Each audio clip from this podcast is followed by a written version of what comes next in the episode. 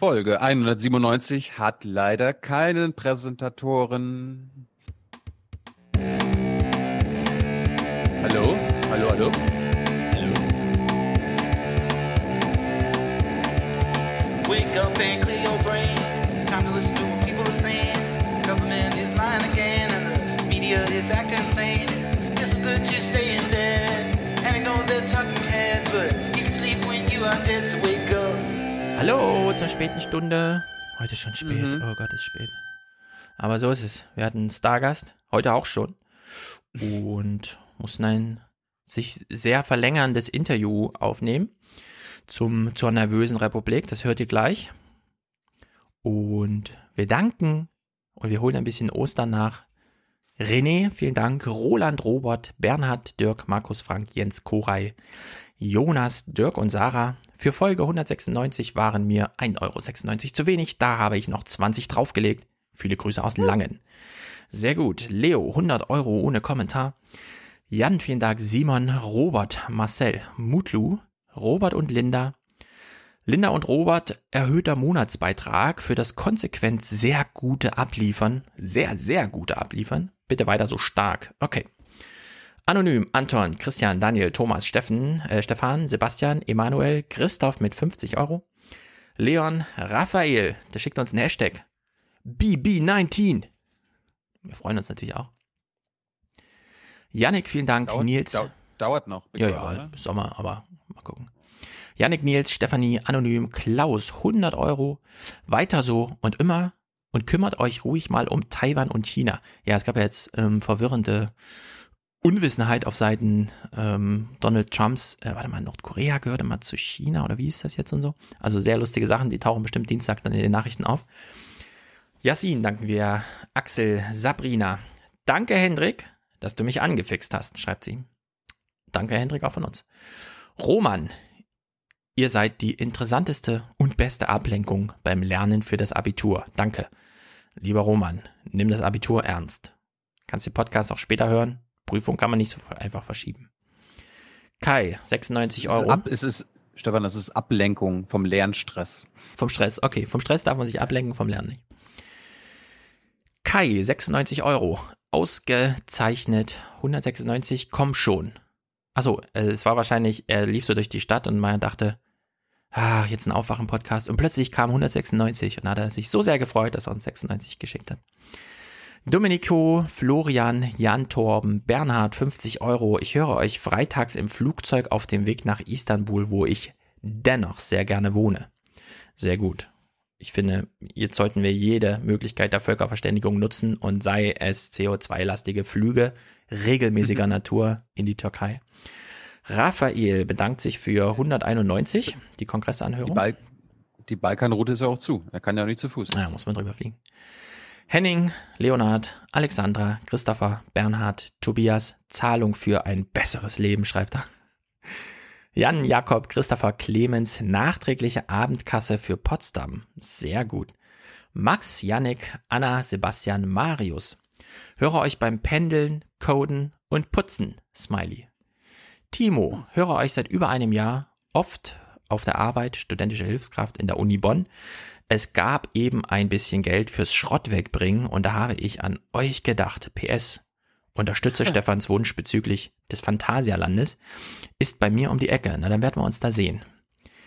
Tim, Nikolas, als Überdurchschnitt, überdurchschnittlich belasteter, unterdurchschnittlich verdienender Freelancer in der Softwareentwicklung, ja, schreibt er, das gibt's auch, habe ich zwar keine große Gabe an euch, da ich auch freie Open Source Entwicklung beziehungsweise andere Podcaster unterstütze, hier aber trotzdem ein paar Mark. Ich höre euch sehr gerne. Danke für eure Arbeit. Weiter so. Äh, Finde ich sehr gut. Es klingt nach einer sehr gesunden Nachrichtendiät. Elio, Grüße eines Lokführers, der gerne seine Kollegen Marek auffordern möchte, euch zu unterstützen. Also Marek, du bist hiermit aufgefordert. Du Adnan, Späh. nein. Adnan danken wir, Felix, Ralf, Danny. Danny schickt 49,50 Euro. Wert einer Tageskarte für Stefan in den Taron Freizeitpark plus einmal Pommes oder was anderes. Das rührt mein Herz. Und Tim danken wir, ihr versüßt meine Nachtdienste.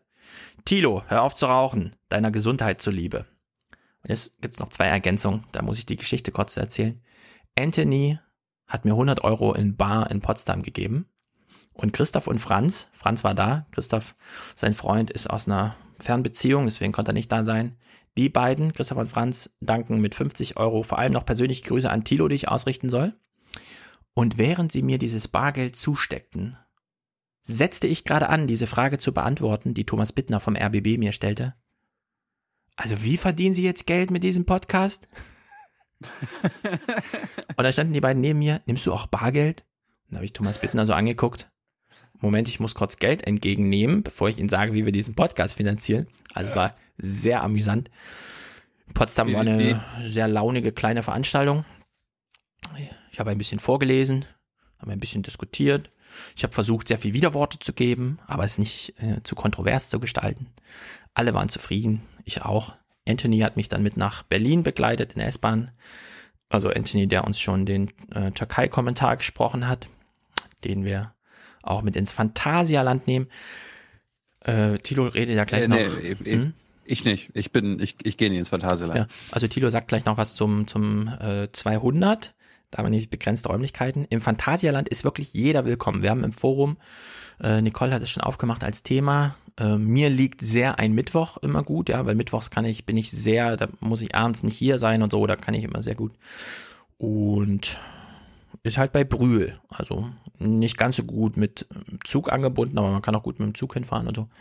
Also jeder, der da Lust hat. Äh, Terminsuche lasse ich mal noch ein bisschen blubbern. Ich würde dann mal einen Vorschlag machen, so in anderthalb Wochen oder so. Ja.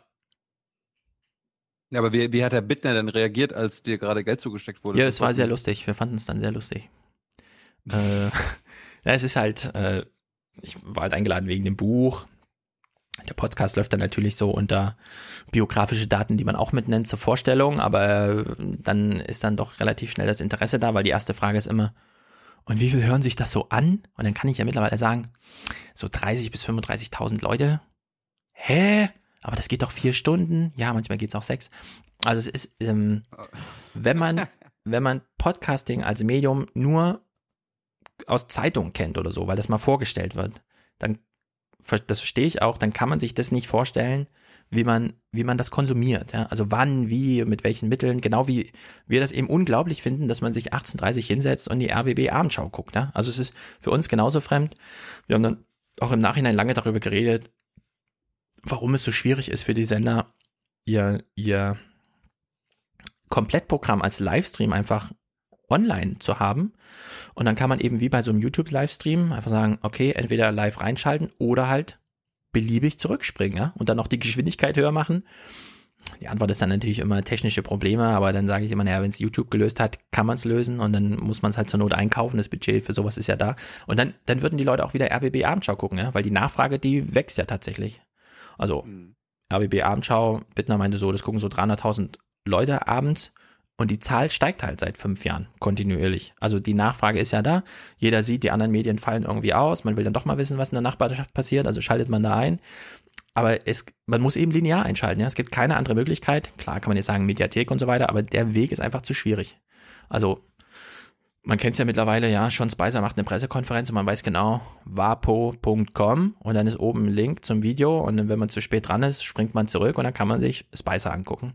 Und so einfach müsste es im Grunde mit dem linearen Fernsehen auch sein, als sozusagen Direktkonkurrenz für so die Podcasts, die einfach so automatisiert einlaufen, wenn man es dann einmal eingestellt hat, aber alles Sachen, die man halt dann auch mal entscheiden muss irgendwie, aber gut. Gut, das ist jetzt unsere 197. Folge. Äh, wir werden noch in den nächsten nächste Woche zwei machen und dann ist schon ist auch schon wieder der 2. Mai schon da.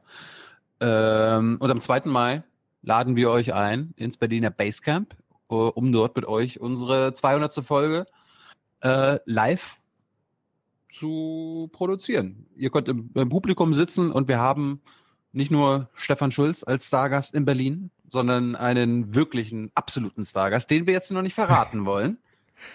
Weil, Niemand wird äh, enttäuscht ich, sein. Versprechen wir das ich, mal. Und es ist nicht Klaus Kleber. Und es ist auch nicht Ken nee. Jebsen. Aber, aber ihr dürft, ihr dürft gerne weiterraten. Und äh, ich glaube, ihr werdet nicht enttäuscht sein. Und äh, wir haben maximal 150 Plätze. Wir haben jetzt erstmal 100 angemeldet, weil wir nicht weil wir unsicher sind. Ne? Also hier, nur, nur weil wer sagt, dass er kommt, heißt ja nicht, dass er kommt. Aber äh, wir gehen einfach davon aus, dass äh, mindestens 100, 150 Leute an einem Dienstagmorgen um 10 Uhr, ne? wir, wir Mhm. machen ja Aufwachen-Podcast, das heißt von 10 bis 12 äh, geht die Veranstaltung in Berlin-Mitte. Ähm, ja, lasst es uns wissen, dass ihr vielleicht kommt. Äh, es gibt ein, äh, ein Facebook-Event, wo ihr euch eintragen könnt oder zum Beispiel im Forum Bescheid sagen. Ihr könnt auch jemanden mitbringen. Und ansonsten werden wir nächste Woche wahrscheinlich noch ein bisschen was dazu sagen. Ja. Genau. Für alle, die dachten, ich setze mich hier nochmal durch mit Frankfurt und so. Ich wollte gerade mein Handy rausholen und Thilo so den Vorschlag machen, muss es denn immer Berlin sein? Aber zack, Location war da, Gast war da und ich habe dann gesagt, na gut, Ich, beuge ich, ich, mich. ich, kon ich konnte Stefan mit dem Gast überzeugen, Ja. glaube ich. ah, die Location ist, glaube ich, auch gut. Ja. Ich wusste nicht, dass zur politischen Förderung sowas dann kostenlos zur Verfügung steht. Deswegen geben wir es natürlich auch kostenlos weiter an euch. Ja, ihr könnt dann einfach kommen. Wir hoffen, dass wir es zahlenmäßig ein bisschen dem gerecht werden, was uns geboten wird. Ja, ich meine, jetzt, jetzt denken die Leute, oh, die bekommen das alles umsonst. Ja, so, so leicht ist es ja auch nicht. Wir müssen und werden die Reisekosten von Ja, also- bezahlen. Das Übliche, müssen- aber es ist jetzt Genau. nicht. Ja, ja. Nee, aber wir haben, also wir haben, wir haben dann doch schon Ausgaben, also im Vergleich zu einer normalen Folge. Darum würden wir uns natürlich speziell für Folge 200 über jede Menge Präsentatoren freuen. Wir müssen zum Beispiel auch die Bestuhlung bezahlen, also da werden Wir sagen es mal so. Menschen, Wir sagen Ja. es mal so. Wir haben einen Gast, der sich auch die Frage stellt, wie finanzieren die das eigentlich? Und wenn wir Mhm. dann bei der 200 eine lange Liste vorlesen können, ja, dann ähm, stecken da sehr viele Argumente drin, live in action sozusagen. Ja. So, und ja, kommt alle und jetzt hören wir unser Gespräch mit Stefan Lambi, dem Filmemacher des Dokufilms Die nervöse Republik, die am Mittwoch in der ARD gelaufen ist. Und außerdem war Hans Hütt dabei. Und Hans hat unter anderem die, ist ja, war ja schon ein paar Mal im Podcast dabei und hat auch die FAZ-Kritik über den Film geschrieben. Na dann, Müssen wir Leute. sonst was, müssen wir sonst noch was ankündigen? Nö. Viel Spaß beim Gespräch. So, wir haben zwei Gäste heute, nämlich äh, den Macher der oder den, den, den Filmemacher von Nervöse Republik, Stefan Lambi. Hallo Stefan. Hallo Tilo. Und wir haben Hans Hütt dazu geholt, der diesen Film für die FAZ bewertet hat. Hallo Hans. Hallo Tilo. Und Herr Schulz ist auch dabei. Hallo, ich heiße heute Herr Schulz, weil wir heißen ja beide Stefan, wie ihr gemerkt habt. Das Vorgespräch war schon für Thilo entsprechend nervenraubend, deswegen gehe ich heute als Herr Schulz durch. Mhm.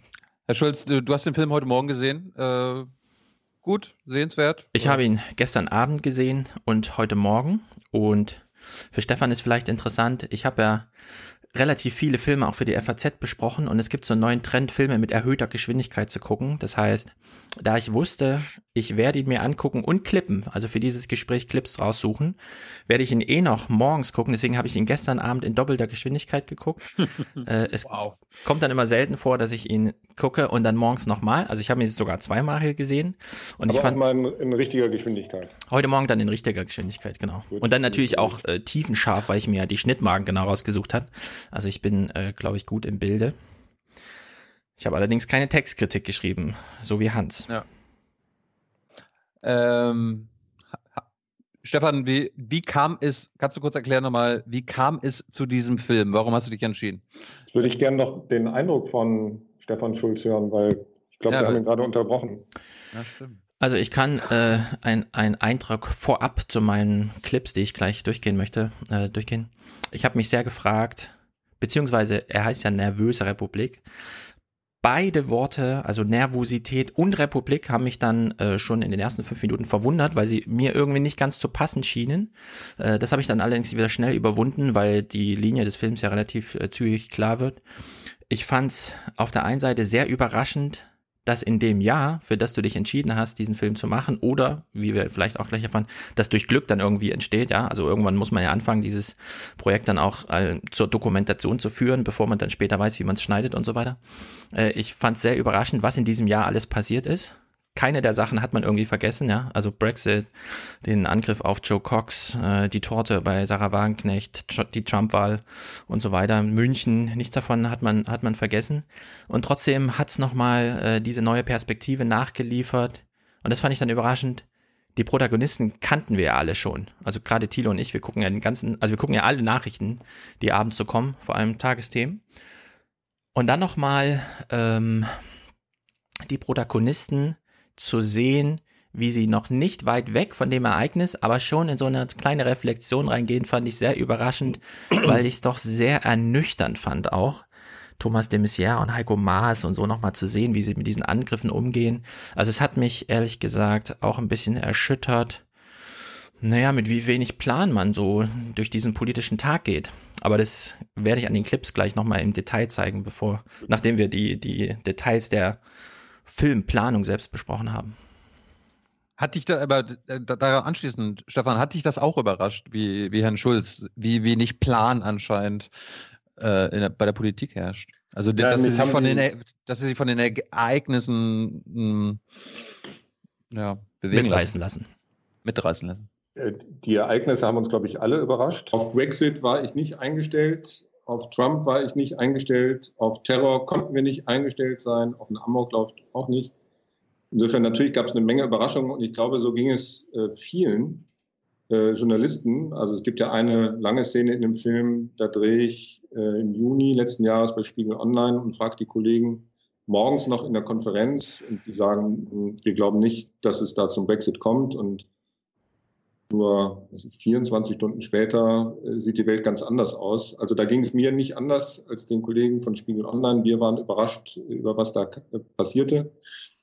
Ein bisschen hatte ich auch so den Eindruck bei äh, vielen Politikern, die waren eben auch überrascht von den Ereignissen dieses Jahres. Die waren aber auch durch etwas ganz anderes überrascht, nämlich durch die Heftigkeit der ähm, öffentlichen Debatte, die mindestens in diesen Monaten in Deutschland tobte. Also das Projekt haben wir angefangen im Frühjahr 2016, also fast auf dem Höhepunkt der Flüchtlingskrise, mit all diesen Pegida-Demonstrationen, mhm. den sich verschiedenen äh, Hassmails, die viele bekommen haben, ja auch wir Journalisten.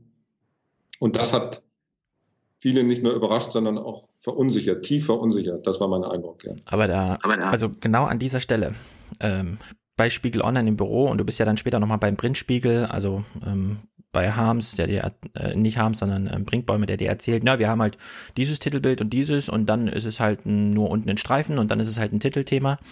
Und jetzt sagst du, du bist selbst auch überrascht von diesen Ereignissen. Also Brexit, gut, da war ich dann auch überrascht. Trump haben wir so ein bisschen hier vorhergesagt. Also Thilo hat die Prognose abgegeben, vorher Trump wird's.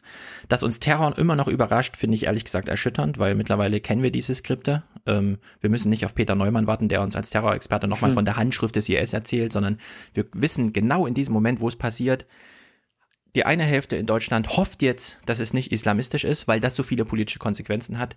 Die andere Seite befürchtet, dass es islamistisch ist. Ja, also die, die politischen Kalküle sind alle klar, mit denen könnten wir eigentlich allen umgehen. Und trotzdem stürzen wir uns jedes Mal wieder in dieses Chaos. Und das fand ich dann bei Brinkbäumer besonders bezeichnend. Er als der große Denker der Republik, Sturmgeschütz der Demokratie, der Zusammenhalter der Republik, steht da und sagt, naja, auf dem Papier haben wir es vorbereitet. Das Szenario, das Szenario. Aber in unserem Kopf, ja, da lassen wir uns überraschen. Null Planung, null Vorbereitung. Da kommt einfach, zwei Uhr nachts sieht man dann die Volontäre bei Spiegel Online da sitzen. Ja, also die BBC oder Guardian sieht es, äh, Leaf lag jetzt bei vier Prozent vorn und erst in diesem Moment wird denen be bewusst, was das bedeutet. Das, also, wenn ich diesen Film sehe, bin ich überrascht davon, dass tatsächlich so eine große Naivität vorherrscht. Und ich bin auch ein bisschen überrascht, dass du jetzt sagst, naja gut, das war halt zu erwarten, diese Form von Naivität. Aber war es wirklich so krass zu erwarten? Ich glaube, da muss ich das Wort äh, Überraschung doch nochmal präzisieren. Also entweder habe ich mich ungenau ausgedrückt oder das Wort passt nicht ganz. Ähm, es war natürlich keiner von einem Terroranschlag ganz grundsätzlich in Deutschland überrascht, weil es liegt ein bisschen in der Logik des IS und es gab genügend Anzeichen und Thomas de Maizière hat immer wieder gewarnt. Ich erinnere an Hannover. Teile meiner Antwort äh, werden Sie verunsichern. Also ja. es war schon klar, dass da was, was äh, kommen würde. Aber wenn dann so ein Lastwagen auf einen Weihnachtsmarkt äh, rast, naja, sagen wir, überrascht ist nicht das ganz richtige Wort. Erschrocken, glaube ich, haben wir uns alle. Ich würde mich allerdings sehr wundern über die Menschen, die dann nicht erschrocken waren. Ich glaube, das gehört dann eben auch dazu. Egal ob Journalist, Politiker oder einfacher Bürger. Also viele waren erschrocken, ja, und verunsichert. Das äh, kann ich ja keinem verübeln, dass, dass Menschen verunsichert sind, wenn, wenn äh, Lastwagen auf Weihnachtsmärkte fahren. Ja, also ich, ich bezog es ganz konkret eben auf dieses Phänomen, was wir im Fernsehen sehr oft beobachten. Es gibt einen Vorfall, von dem wir noch nicht mal wissen, ist es jetzt politisch motivierter Terrorismus, ist es Amoklauf, wir wissen jetzt in München, da war es Mobbing, bei BVB war es Gier, also alles große Themen. In dem Moment, wo das passiert, haben wir aber doch die Situation, dass Fernsehsender, in denen Redakteure arbeiten, die sich Terrorismusexperten nennen, in großer Verzweiflung wie sie ihr Programm füllen sollen, Terrorexperten anrufen, Peter Neumann, der dann von sich aus sagt, wenn ich mir sicher bin, eine gute Antwort zu haben, dann schalte ich mich zum Sender und dann gebe ich eine Antwort. Solche Twitter-Diskussionen haben wir jetzt kürzlich geführt. Und ich bin, ich bin, also durch den Film, wir, wir haben es jetzt als Fernsehzuschauer beobachtet, aber im Film fand ich es nochmal ernüchternder zu sehen, dass auch die Hinterbühne diese Verzweiflung tatsächlich so erlebt, dass man in diesem Moment nicht weiß, was man tun soll, dass Thomas de Maizière in New York einfach kehrt macht und mit dem Flugzeug zurückfliegt, weil er irgendwie glaubt, er würde hier gebraucht. Die Polizei schafft nicht alleine, äh, die Sachen da zu regeln. Ja? Also solche Sachen, das fand ich so überraschend, das zu sehen, diese Hilflosigkeit auf Seiten der Journalisten, auf Seiten der Politiker, überall eigentlich. Also Hilflosigkeit ja, äh, aber jetzt dieses konkrete Beispiel, Thomas de Maizière, der innerhalb von wenigen Tagen glaube, zweimal von Berlin nach New York fliegt und wieder zurück. Hinter äh, der Bemerkung steckt ja die Vermutung, äh, der könnte ebenso gut auch in New York bleiben ähm, und das von da aus organisieren. Oder er hat ja fähige Leute, Staatssekretäre, äh, Polizeibeamte, die machen das schon für ihn. Das ist, glaube ich, eine Fehleinschätzung. Also man stelle sich vor, Thomas de Maizière als Bundesinnenminister wäre in dieser Zeit in New York geblieben, hätte Urlaub gemacht ich glaube, dann würden wir drei jetzt auch eine andere Diskussion über Thomas de Maizière führen. Also, dass das du da sofort umgekehrt bist. Ähm, und es ist zugegeben Symbolpolitik. Der äh, fährt dann nach München an den Ort, äh, wo also wenige Stunden vorher dieser Amoklauf war und Menschen gestorben sind und schaut sich das an. Natürlich kann er da überhaupt nichts bewirken. Ähm, ich glaube, das ist aber inzwischen Teil des, des öffentlichen Spiels, äh, dass Politiker sich dann zeigen ähm, und es ist offenkundig auch ein Bedürfnis äh, von Bürgern, denjenigen, also den Ressortminister, der dafür zuständig ist, auch zu sehen, in welcher Form auch immer. Auf jeden Fall, dass der Mann jetzt nicht im Urlaub ist. Insofern konnte ich den Teil nachvollziehen.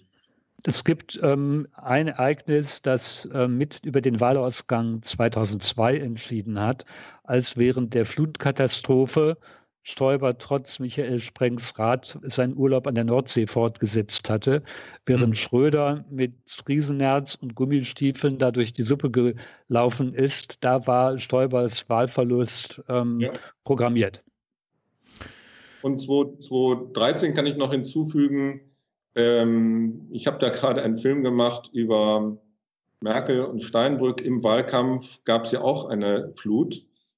Und dann ist das eine Frage von Stunden gewesen, äh, bis Merkel da war mit ihrem Helikopter und wir als Kamerateams äh, auch alle vor Ort, weil Merkel natürlich das Negativbeispiel Stoiber im Nacken hat. Ja. Und ähm, äh, Steffen Seibert, da bin ich mir sicher, ihr das erzählt hat und sie musste sich wahrscheinlich auch nicht lange überreden lassen. Also das ist inzwischen ein Mechanismus innerhalb des Regierungsapparates, Flut im Wahlkampf gleich Kandidat vor Ort. Mhm. Aber, aber ist, das, ist das sinnvoll? Also ich meine, du sagst es ja gerade selbst, es ist, hat, hat, hat was von Symbolpolitik. Ja. Es, es braucht sie ja nicht da. Und ich weiß nicht, ob der Bürger, ob Oma Erna zu Hause sagen würde, oh Gott, wo ist denn jetzt Thomas de Maizière, warum ist der nicht da? Sondern ich kann mir vorstellen, dass die Medien, ja, die Massenmedien würden dann sagen, ja, wo ist der denn und wo ist der denn? Zugegeben. Äh, ich glaube, das Ganze ist in der Tat ein Spiel. Alle wissen, dass es ein Spiel ist, sogar die Fernsehzuschauer, Bürger, Wähler.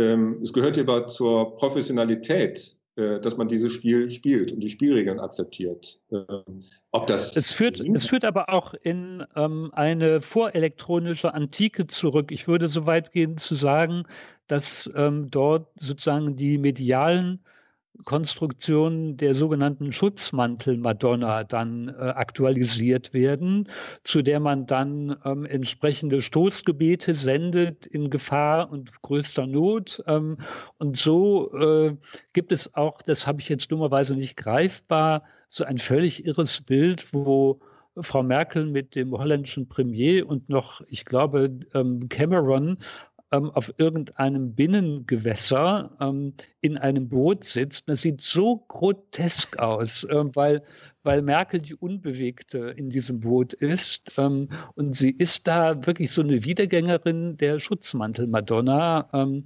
und weil sie hinreichend theologisch und kunsthistorisch gebildet ist, ähm, könnte sie das sogar bewusst inszeniert haben. Äh, weil ihr das, die Kontrolle über das Bild, gehen Sie mal aus der Latüchte, ähm, sozusagen oberster Grundsatz ihrer medialen Präsenz ist. Ja, aber wenn wir uns zurückerinnern, München passiert. Ein Tag später gab es eine große Lobpreisung des Münchner Polizeisprechers, der tatsächlich dort sprechen konnte, weil er mit seinen Kollegen, die die konkrete Arbeit gemacht haben, in Kontakt stand, der medial das Bild einfach geprägt hat der auch für Ruhe gesorgt hat, der nochmal diese Gewichtung, die ja Thomas de Maizière auch sehr betont, Social Media, das, da drückt so viel an Gerüchten rein und so weiter, das muss man irgendwie kanalisieren. Dieser Dank galt danach vollständig der Polizei und vor allem dem Polizeisprecher. Der kommt allerdings im Film gar nicht vor. War er nicht berühmt genug, um im Film nochmal, zumindest als Erinnerung, äh, dargestellt zu werden? Also danke für die Vorlage, weil ich glaube, wir könnten jetzt noch zwölf Stunden weiterreden und ihr würdet mir auflisten, was sonst alles in dem Film nicht vorkommt. Und der Film ist ja jetzt ein paar Tage äh, her, dass er ausgestrahlt wurde, steht in der Mediathek und ich bekomme eine Menge Mails und Anrufe, warum nur Dresden, warum nicht andere Bundesländer, wo sind die Grünen, wo ist denn eigentlich die Süddeutsche Zeitung? Jetzt kommst du und sagst mir, wo ist denn der Polizeisprecher mhm. aus München? Okay, dann mache ja. ich es ganz konkret. Ja, die tauchen alle nicht auf. Mhm. Äh, aber hätte ich das alles auch im Film, dann würdet ihr mich wegen was anderem prügeln, nämlich weil der Film zu voll ist, nicht ansehbar. Wo steckt denn die Dramaturgie? Ihr müsst doch mal auswählen. Ihr seid doch Journalisten, ihr seid Filter, ihr könnt gewichten. Okay, ja, warum, warum, warum, ist der Film vier Stunden lang? Ja. Nee, nee, dann, genau, dann genau. konkretisiere genau. ich. zwölf Stunden Shoah, der hatte Zeit, klar. Da gab es auch diese Fragen nicht. Aber 90 Minuten ist eine lange Zeit, sind auch nur 90 Minuten. Okay, dann generalisiere ich meine Kritik einmal über dieses Ereignis äh, München hinweg. Die nervöse Republik. Ich habe mir gedacht, ein, ein, Titel, der meine See, also mein Seherlebnis ähm, zu weniger Überraschung, im, wenn man die Distanz nimmt, äh, wäre gewesen zu sagen, dieser Film heißt Die ratlose Elite. Und zwar nicht, weil Elite irgendwie so ein Begriff ist, der pff, ähm, sozusagen ein deutliches Signalwort auf Dresdner Straßen und so weiter ist, sondern es gab gestern einen Text, Patrick Breyer, das ist ein äh, Piratenabgeordneter in Schleswig-Holstein, hat 75.000 Euro Diäten zurückgezahlt, weil er meinte, das war zu viel. Als Landtagsabgeordneter, und dann klammern, jetzt, klammern wir mal die drei äh, Halbtagsparlamente in den äh, großen Städten aus, bekommt man 13.800 Euro. Damit gehört man zur 1% Einkommenselite in Deutschland als Politiker. In dem Film sehen wir als politische Protagonisten ausschließlich Menschen, die in diese Klasse zählen.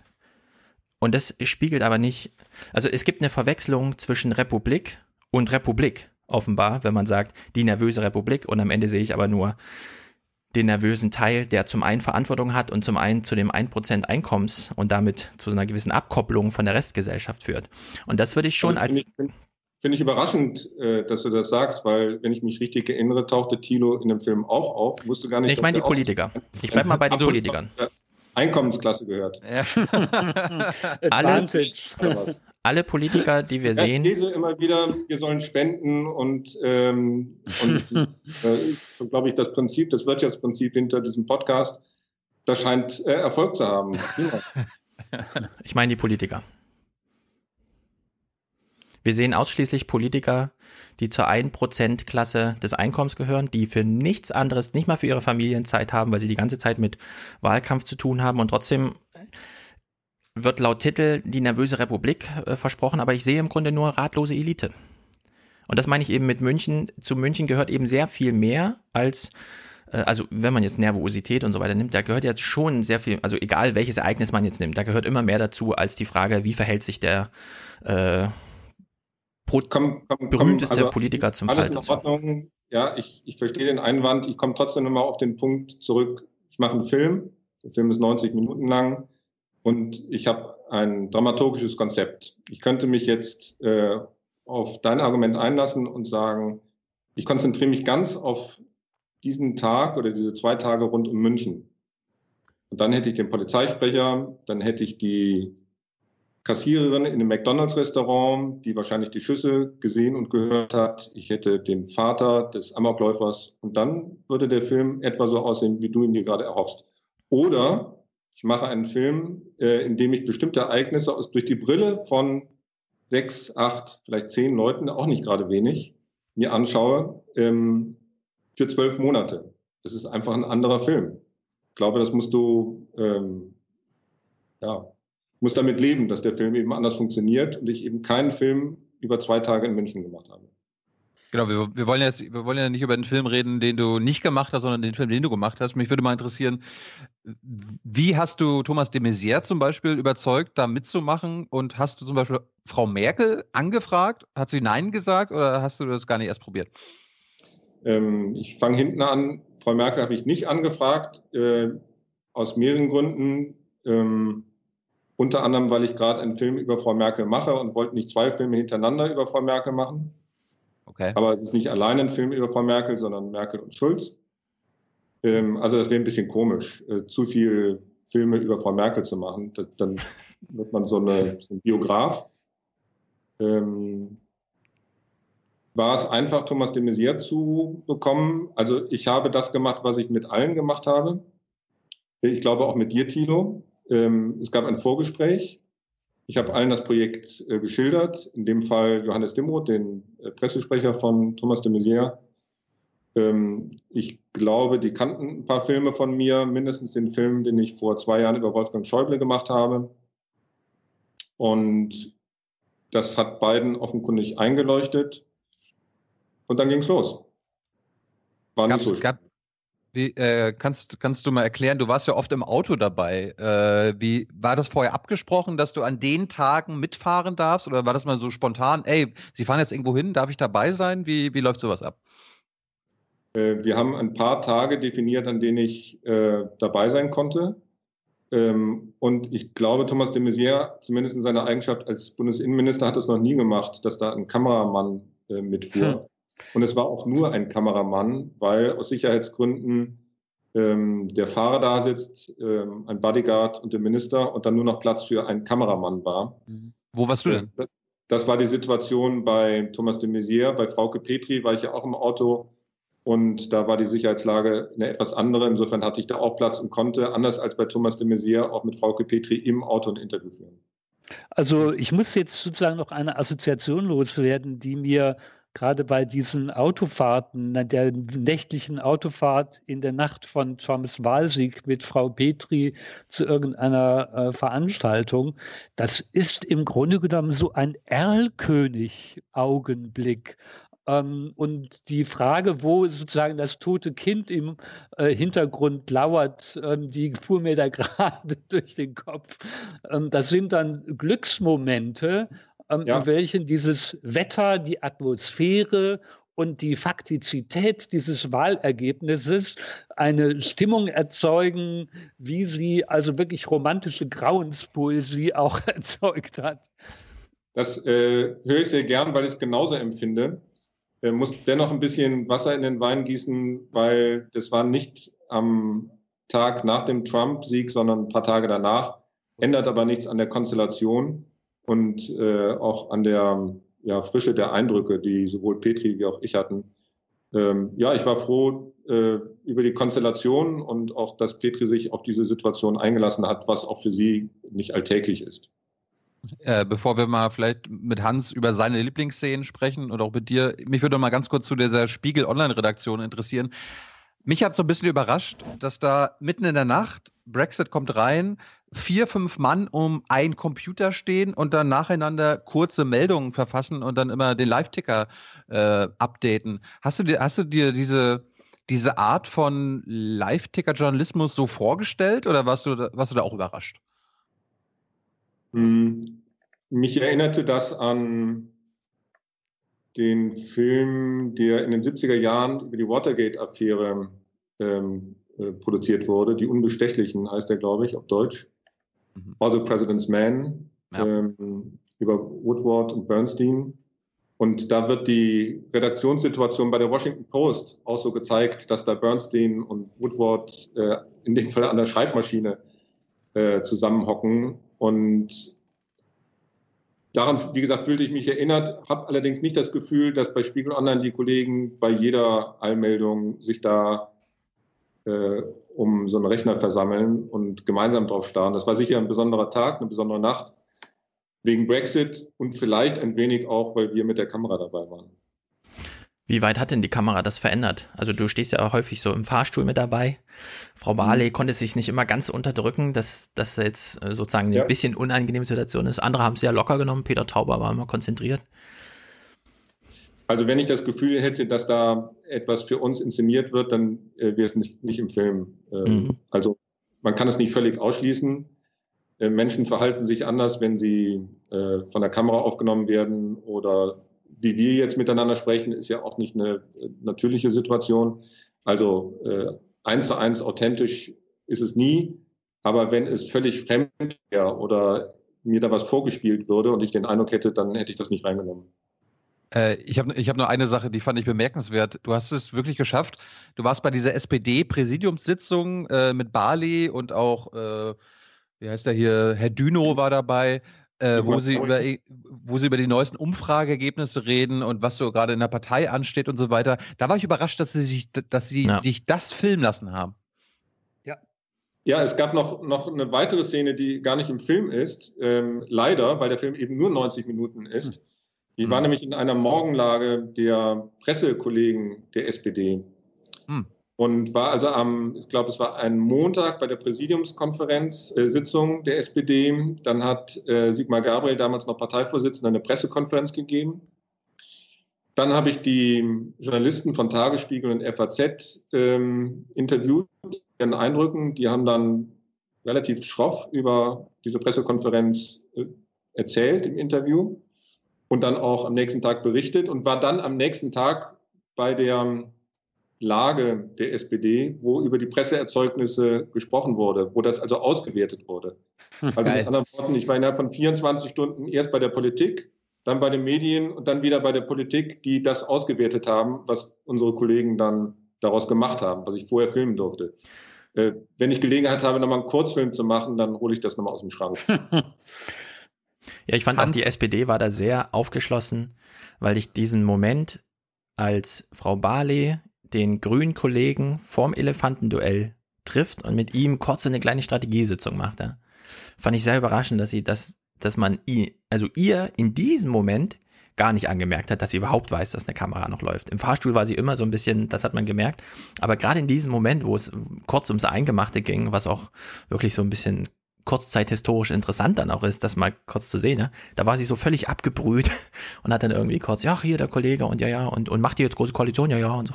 Also völlig absurd ja, war eine, eigentlich. War eine interessante Situation, zumal, ähm, also da war überhaupt nichts geplant. Plötzlich kommt Michael Kellner ähm, von den Grünen zur Tür rein, äh, den ich persönlich noch gar nicht kennengelernt hatte. Der wusste gar nicht, dass wir mit der Kamera da rumlaufen. Hm. Also wir haben einfach laufen lassen. Hm und haben dann aber danach beide, Bali wie Kellner, gefragt, ob das okay ist, wenn wir das verwenden. Und beide waren einverstanden. Was mich dann doppelt überrascht hat, weil es ging da um, ja, äh, wie würde man sagen, Sondierungsgespräche für eine mögliche Position, ja. äh, kurz vorm Fahrstuhl. Also das ja, hat mich gefreut. Ja, also wie das illustriert das? ein Vertrauensverhältnis, das normalerweise Politiker nicht gerne der Öffentlichkeit zeigen. Genau. Vertrauensverhältnis zwischen Bali und Kellner oder ja. zwischen ja. beiden und mir? Es gab ja auch diesen ganz kurzen Moment im Film zu sehen, aber nicht weiter zu hören, wie Bali kurz vor der Elefantenrunde schon im Studio mit Peter Tauber nochmal so ein kleines Gespräch führt. Und danach zoffen sie sich, ja, als dann die Kamera Ja, um dann rauszugehen, um sich fast in den Armen zu liegen. Ja. Nach der, nach der Ja, genau, da geht man nochmal in diesen Raum rein und ja, nochmal. Aber erzähl nochmal. Ich muss jetzt nochmal auf ein, mhm. Sag ich muss jetzt noch mal sozusagen ähm, ähm, zurück auf Null, ähm, sozusagen auf die Metaplanung der Dramaturgie für diesen Film und das mit dem Film transportierte Verständnis von Politik zurückkommen.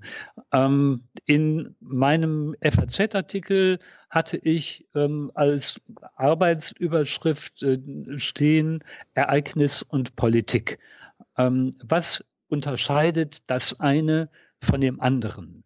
Ähm, was unterscheidet vor allen Dingen und wie interveniert ein Ereignis in die durchchoreografierte, zeitgetaktete politische Planung. Also das Unvorhergesehene, ähm, die Re Komplexitätsreduktion und die Vermittlung dessen, was dann tatsächlich geschehen ist. Meine ähm, Beobachtung, ähm, deswegen habe ich zweimal in dem Artikel das Wort postheroisch gebraucht, ähm, ist, dass die Verarbeitungskapazität der Politik immer noch beachtlich ist, aber ähm, dass die Ereignisse in einer fast völlig der Planung entgleitenden Wucht auf sie einwirken und das ähm, erzeugt den Eindruck eines Kontrollverlustes. Ähm, dabei ist die Idee der Kontrolle über das Geschehen der Politik selber schon lange abhanden gekommen. Es wird ihr aber in der medialen Verarbeitung des politischen Geschehens oft sozusagen angekreidet, als sei sie nicht mehr Herrin oder Herr der Lage. Und da erzeugt sozusagen die mediale Verarbeitung solcher Situationen völlig in die irreführende Erwartungen an die Politik, denen sie sich dann wieder in der Verarbeitung Morgenlage lässt grüßen, irgendwie gewachsen zu zeigen versucht. Und ich glaube, dass ein Teil des Befundes, nervöse Republik, ähm, dieser Verwirrung auch zugeschrieben werden muss. Ich glaube, es gab da eine Schlüsselsituation ein paar Monate vor meinem Beobachtungszeitraum. Ich habe, wie gesagt, für den Film im März 2016 angefangen, aber am 4. September 2015, also die Nacht, an der, in der Angela Merkel ziemlich entscheiden, alleine entscheiden musste, äh, was tun mit den Flüchtlingen, die da von Ungarn Richtung Österreich und Deutschland drängten. Ähm, man hatte in den Tagen davor äh, eine Ahnung, was da passieren würde, aber sie war ganz offenkundig ähm, überfordert äh, andere waren überfordert. Ähm, der österreichische Ministerpräsident ähm, Horst Seehofer, äh, die beiden konnten gar nicht miteinander reden. Und was in der Nacht und in den Tagen danach passierte, war, man muss es so hart sagen, ein Kontrollverlust, der innerhalb der Regierung, darüber ist nicht so viel bekannt, öffentlich zu enormen Spannungen geführt hat und uns ja in Teilen bis heute beschäftigt. Ja. Ähm, insofern, äh, wir erleben solche Situationen und auch die Regierung, Gott sei Dank, nicht jeden Tag und jede Woche, aber da war das so. Ähm, und im Kleinen, ich erinnere, das taucht ja kurz im Film auf, am äh, 19. Dezember letzten Jahres, ähm, der LKW, der auf dem Breitscheidplatz rast, ich habe das nachgemessen, äh, nur 75 Minuten nach diesem Vorfall ähm, twittert ein AfD-Politiker Merkels Tote. Da war noch nicht klar, äh, war es ein Unfall, war es ein Attentat. Klar, wir hatten alle den Verdacht, es ist ein Attentat, aber es war eben noch nicht klar. Erst recht war nicht klar, von wem das äh, durchgeführt wurde. Und am Morgen danach hat Seehofer twittern lassen, wir brauchen eine Neujustierung der Flüchtlingspolitik. Ja. Ähm, und wenn ich jetzt mal auf das Ereignis vor wenigen Tagen blicke mit ähm, den drei Bomben gegen den Bus von Borussia Dortmund, ähm, da hieß es zumindest in Teilen auch sehr schnell, ja, Flüchtlingspolitik, äh, mangelnde Integration und IS-Terrorismus. Also da wird praktisch auf so einen Knopf gedrückt und dann geht so, eine, so ein Automatismus in Gang. Und wie wir inzwischen wissen, äh, war die Geschichte eine völlig andere. Und insofern sind alle Politiker wie Journalisten ganz gut beraten, sich auf diesen Wettbewerb um Schnelligkeit und Deutungshoheit nicht einzulassen, jedenfalls ja. dann, wenn sie keine handfeste Grundlage haben. Und das passiert sehr häufig, dass sich Politiker und Journalisten äh, auf dieses Spiel einlassen. Und das führt, man kann es anders formulieren, aber nach meinem Eindruck doch zu einer gewissen Nervosität im Land ähm, und auch zu einer gewissen Anfälligkeit äh, im Land, auch für Manipulation. Äh, wir reden viel über Fake News und Verschwörungstheorien. Das geht einher. Äh, wenn du sagst, das ist gefährlich, dass die Journalisten wie Politiker sich auf dieses Spiel einlassen. Am Anfang meintest du ja, dass das alles zum Spiel dazugehört. Oder sind das jetzt zwei verschiedene Spiele? Ich habe es jetzt nicht ganz verstanden. Nein, es gehört zum Spiel dazu, ähm, wenn man in den Urlaub fliegt nach New York und in München okay. passiert ein Vorfall mit mehreren Toten äh, in einer Zeit, in der alle von äh, einem Terroranschlag ausgehen, ausgehen müssen. Ähm, selbst wenn es ein schrecklicher Amoklauf ist und der Bundesinnenminister schickt eine Postkarte aus Florida, dann hat er schlecht gespielt. Ähm, das ist aber ein anderes Spiel als das, worüber ich gerade sprach. Okay, Nämlich ja. innerhalb von 75 Minuten ähm, die Welt wissen zu lassen, dass es Merkels Tote war. Das ist aus ganz anderen Gründen auch sehr schlecht gespielt. Bevor wir uns mal zu ein paar Clips angucken, ich wollte Hans noch mal eine Frage stellen. Hans, du hast über dieses Motiv, was Stefan in seinem Film immer und immer wieder am Anfang, am Ende verwendet hat, äh, was geschrieben. Äh, können wir mal da kurz noch mal drüber reden? Ja klar, es handelt sich um eine Cavatine aus Bellinis Oper Norma, ähm, wenn ich die Stimme richtig erkannt habe, von Maria Callas gesungen. Ähm, es ist eine ähm, gallische Priesterin, die in einer konfliktreichen Situation die Wunden ähm, verbinden, die Zwietracht überwinden und Frieden, also die Göttin um Frieden bittet. Also es ist so etwas wie ein ähm, äh, in wunderschöne Melodie gefasstes Stoßgebet. Ähm, und das liegt über den Szenen der Pegida-Pöbelei in Dresden. Ähm, also es ist so ähm, eine äh, Friedenssehnsucht, ähm, die ähm, wie so eine Art von Kontrapunkt dem Befund des Filmes, also die nervöse Republik, ähm, ähm, sich entgegengesetzt sieht und ähm, die Motivlage kann ich zwar verstehen, aber wenn daraus dann die Sehnsucht nach einer konfliktfreien Welt spräche, ähm, würde sie die reale Politik ja ziemlich verfehlen. Ich staune, was man in den Film alles reininterpretieren kann. Und hm. ich fürchte, dass von den etwas über eine Million Zuschauer der Erstausstrahlung nicht alle das Libretto von Norma kennen, von Bellini. Also die gehen, glaube ich, nicht semantisch an äh, das Intro äh, mit Maria Callas heran, sondern es geht hier um eine Stimmung, die erzeugt wird. Ähm, die Stimmung, die Sie da beschreiben, ähm, ist aber korrekt wiedergegeben. Und sie sollte auch ganz so, war es auch gemeint, einen Kontrapunkt bilden, um sich eben nicht in den Strom der Ereignisse ähm, zu begeben als Filmemacher und damit als Zuschauer, sondern ganz bewusst eine Reibung herzustellen, damit die Zuschauer spüren, sie werden es vermutlich nicht artikulieren können, jedenfalls nicht so, wie wir es tun, dass dieser Film ihnen Ereignisse äh, zeigt, die sie vielleicht kennen, die sie im letzten Jahr ja alle gesehen und davon gehört haben, aber jetzt auf eine andere Art äh, dargeboten. Ähm, wenn dieser Eindruck ähm, ankommt bei den Zuschauern und Zuhörern in dem Fall, ähm, dann ist der Zweck erreicht.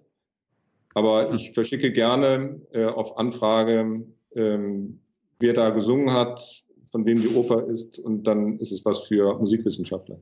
Umso wichtiger und, ist, dass der Kritiker rätselt.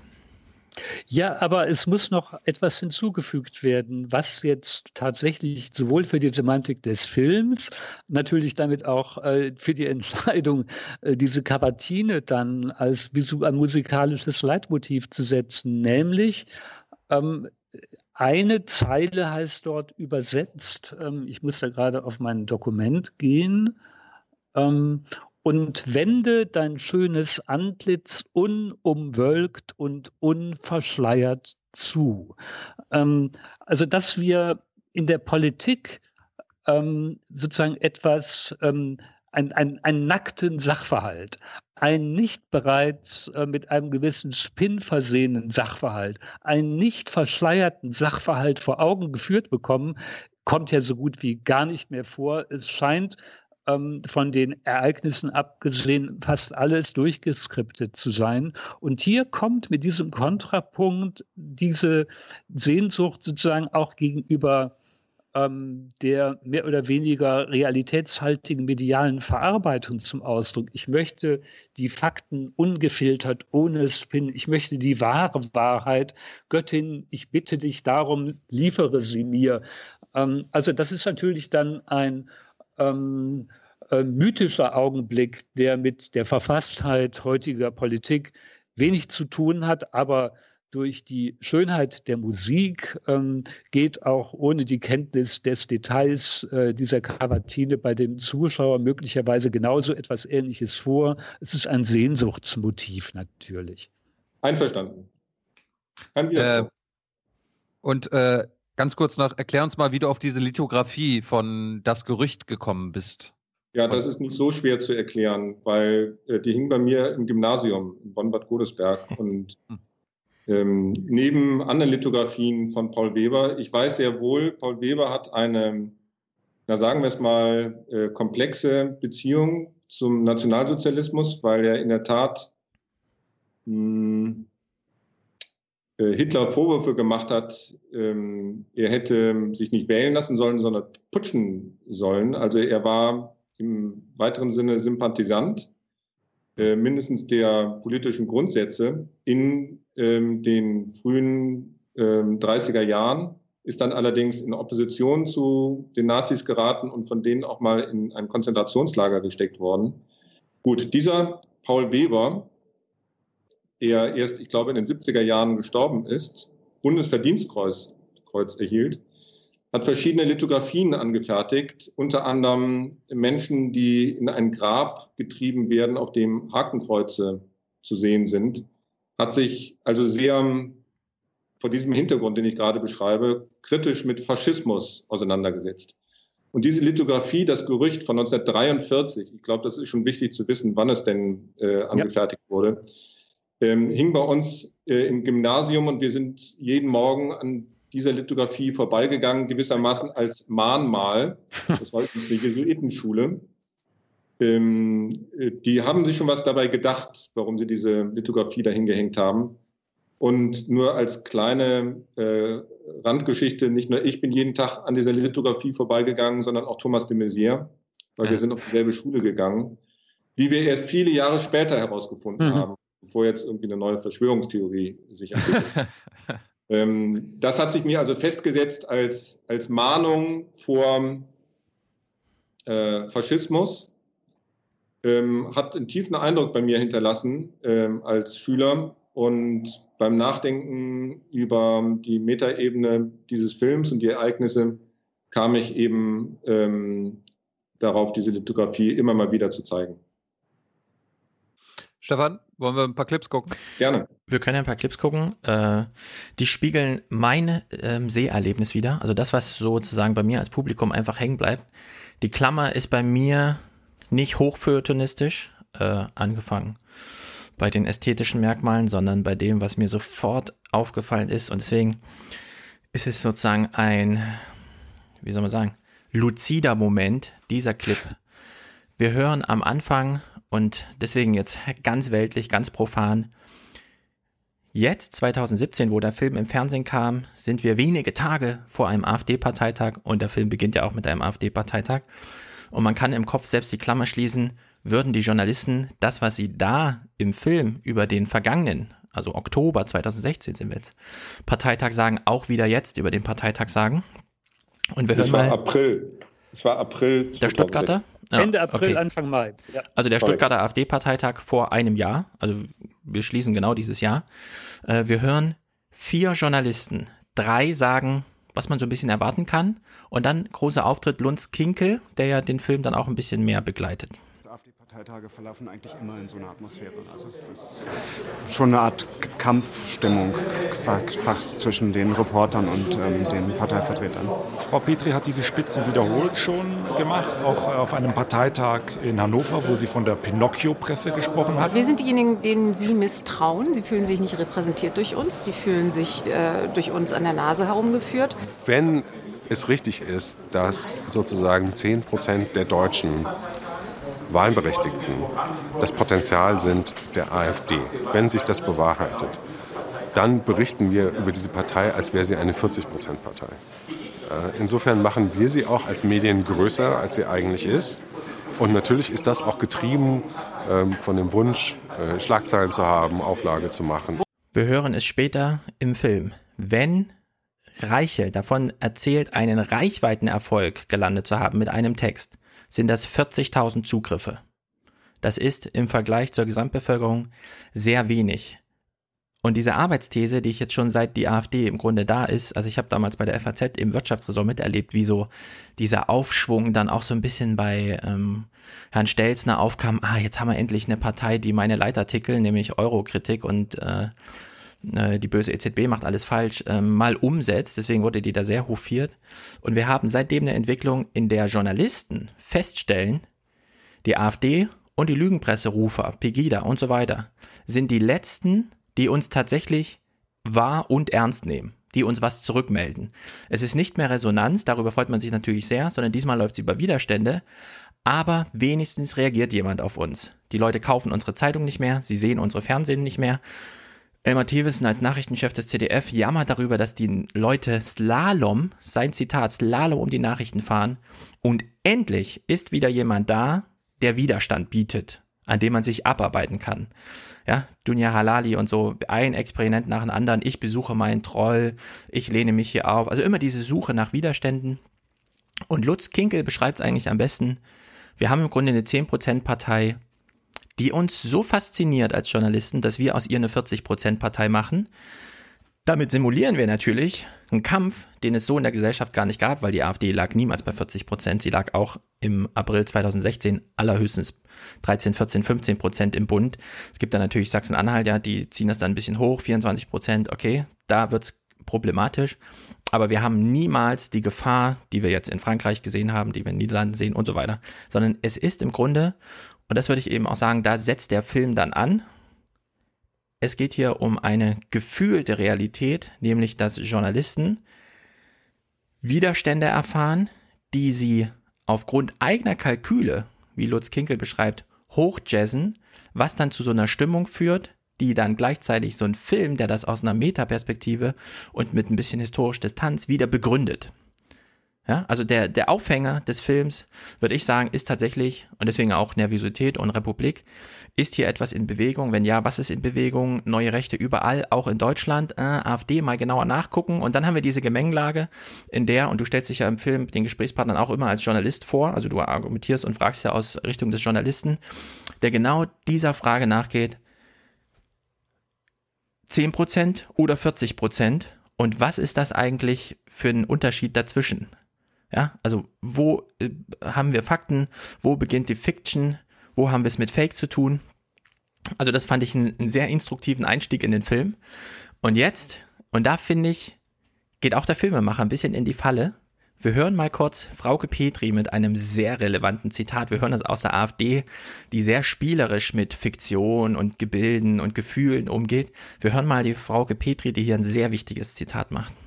Na, Parteitagsreden sind Parteitagsreden. Und dass man dabei auch stark polarisiert, das ist nichts Neues. Das Parteivolk braucht auch ein bisschen, sagen wir mal, eigene Befriedigung. Sie sagt, Parteitagsreden sind Parteitagsreden. Sie sind eine eigene Realität. Wir haben das damals mit Hans schon im Podcast besprochen, als die Amerikaner ihre äh, großen Parteitage hatten. Die Parteitagsrede und die politische Realität sind entkoppelt. Die AfD geht in Deutschland spielerisch damit um, während äh, Martin Schulz und wieder das Große verspricht und sagt, die Rede, die ich halte, ihr folgt eine Realität, ich verspreche es. Die AfD, ja, also Frau Kopeti sitzt einfach, steht einfach da und sagt, ja, Parteitagsreden sind halt Parteitagsreden. Und jetzt in dem nächsten Clip sind wir weit weg von der AfD, sondern wir sind bei der Linken, wollen wir, wollen wir Stefan nicht mal zu Wort kommen lassen, ob er da was zu, zu sagen hat? Nee, ich, ich, ich folge dem, der, der Exkursion gerne und sage nachher was zu. Gut. Okay. Wir sind jetzt von der AfD weg, die spielerisch mit der Parteitagsrede umgeht. Und wir sind bei der Linken, die mit einer sehr großen Ernsthaftigkeit ihrer Parteitagsreden umgeht. Und wir sehen auf der Bühne Bernd Rixinger, der eine dieser Parteitagsreden hält, von der wir gerne hätten, dass sie etwas politisch bedeutet. Damit Frauke Petri nicht recht hat, wenn sie sagt, Parteitagsreden sind nur Parteitagsreden, da geht es um das, die Befriedigung des Wahlvolkes.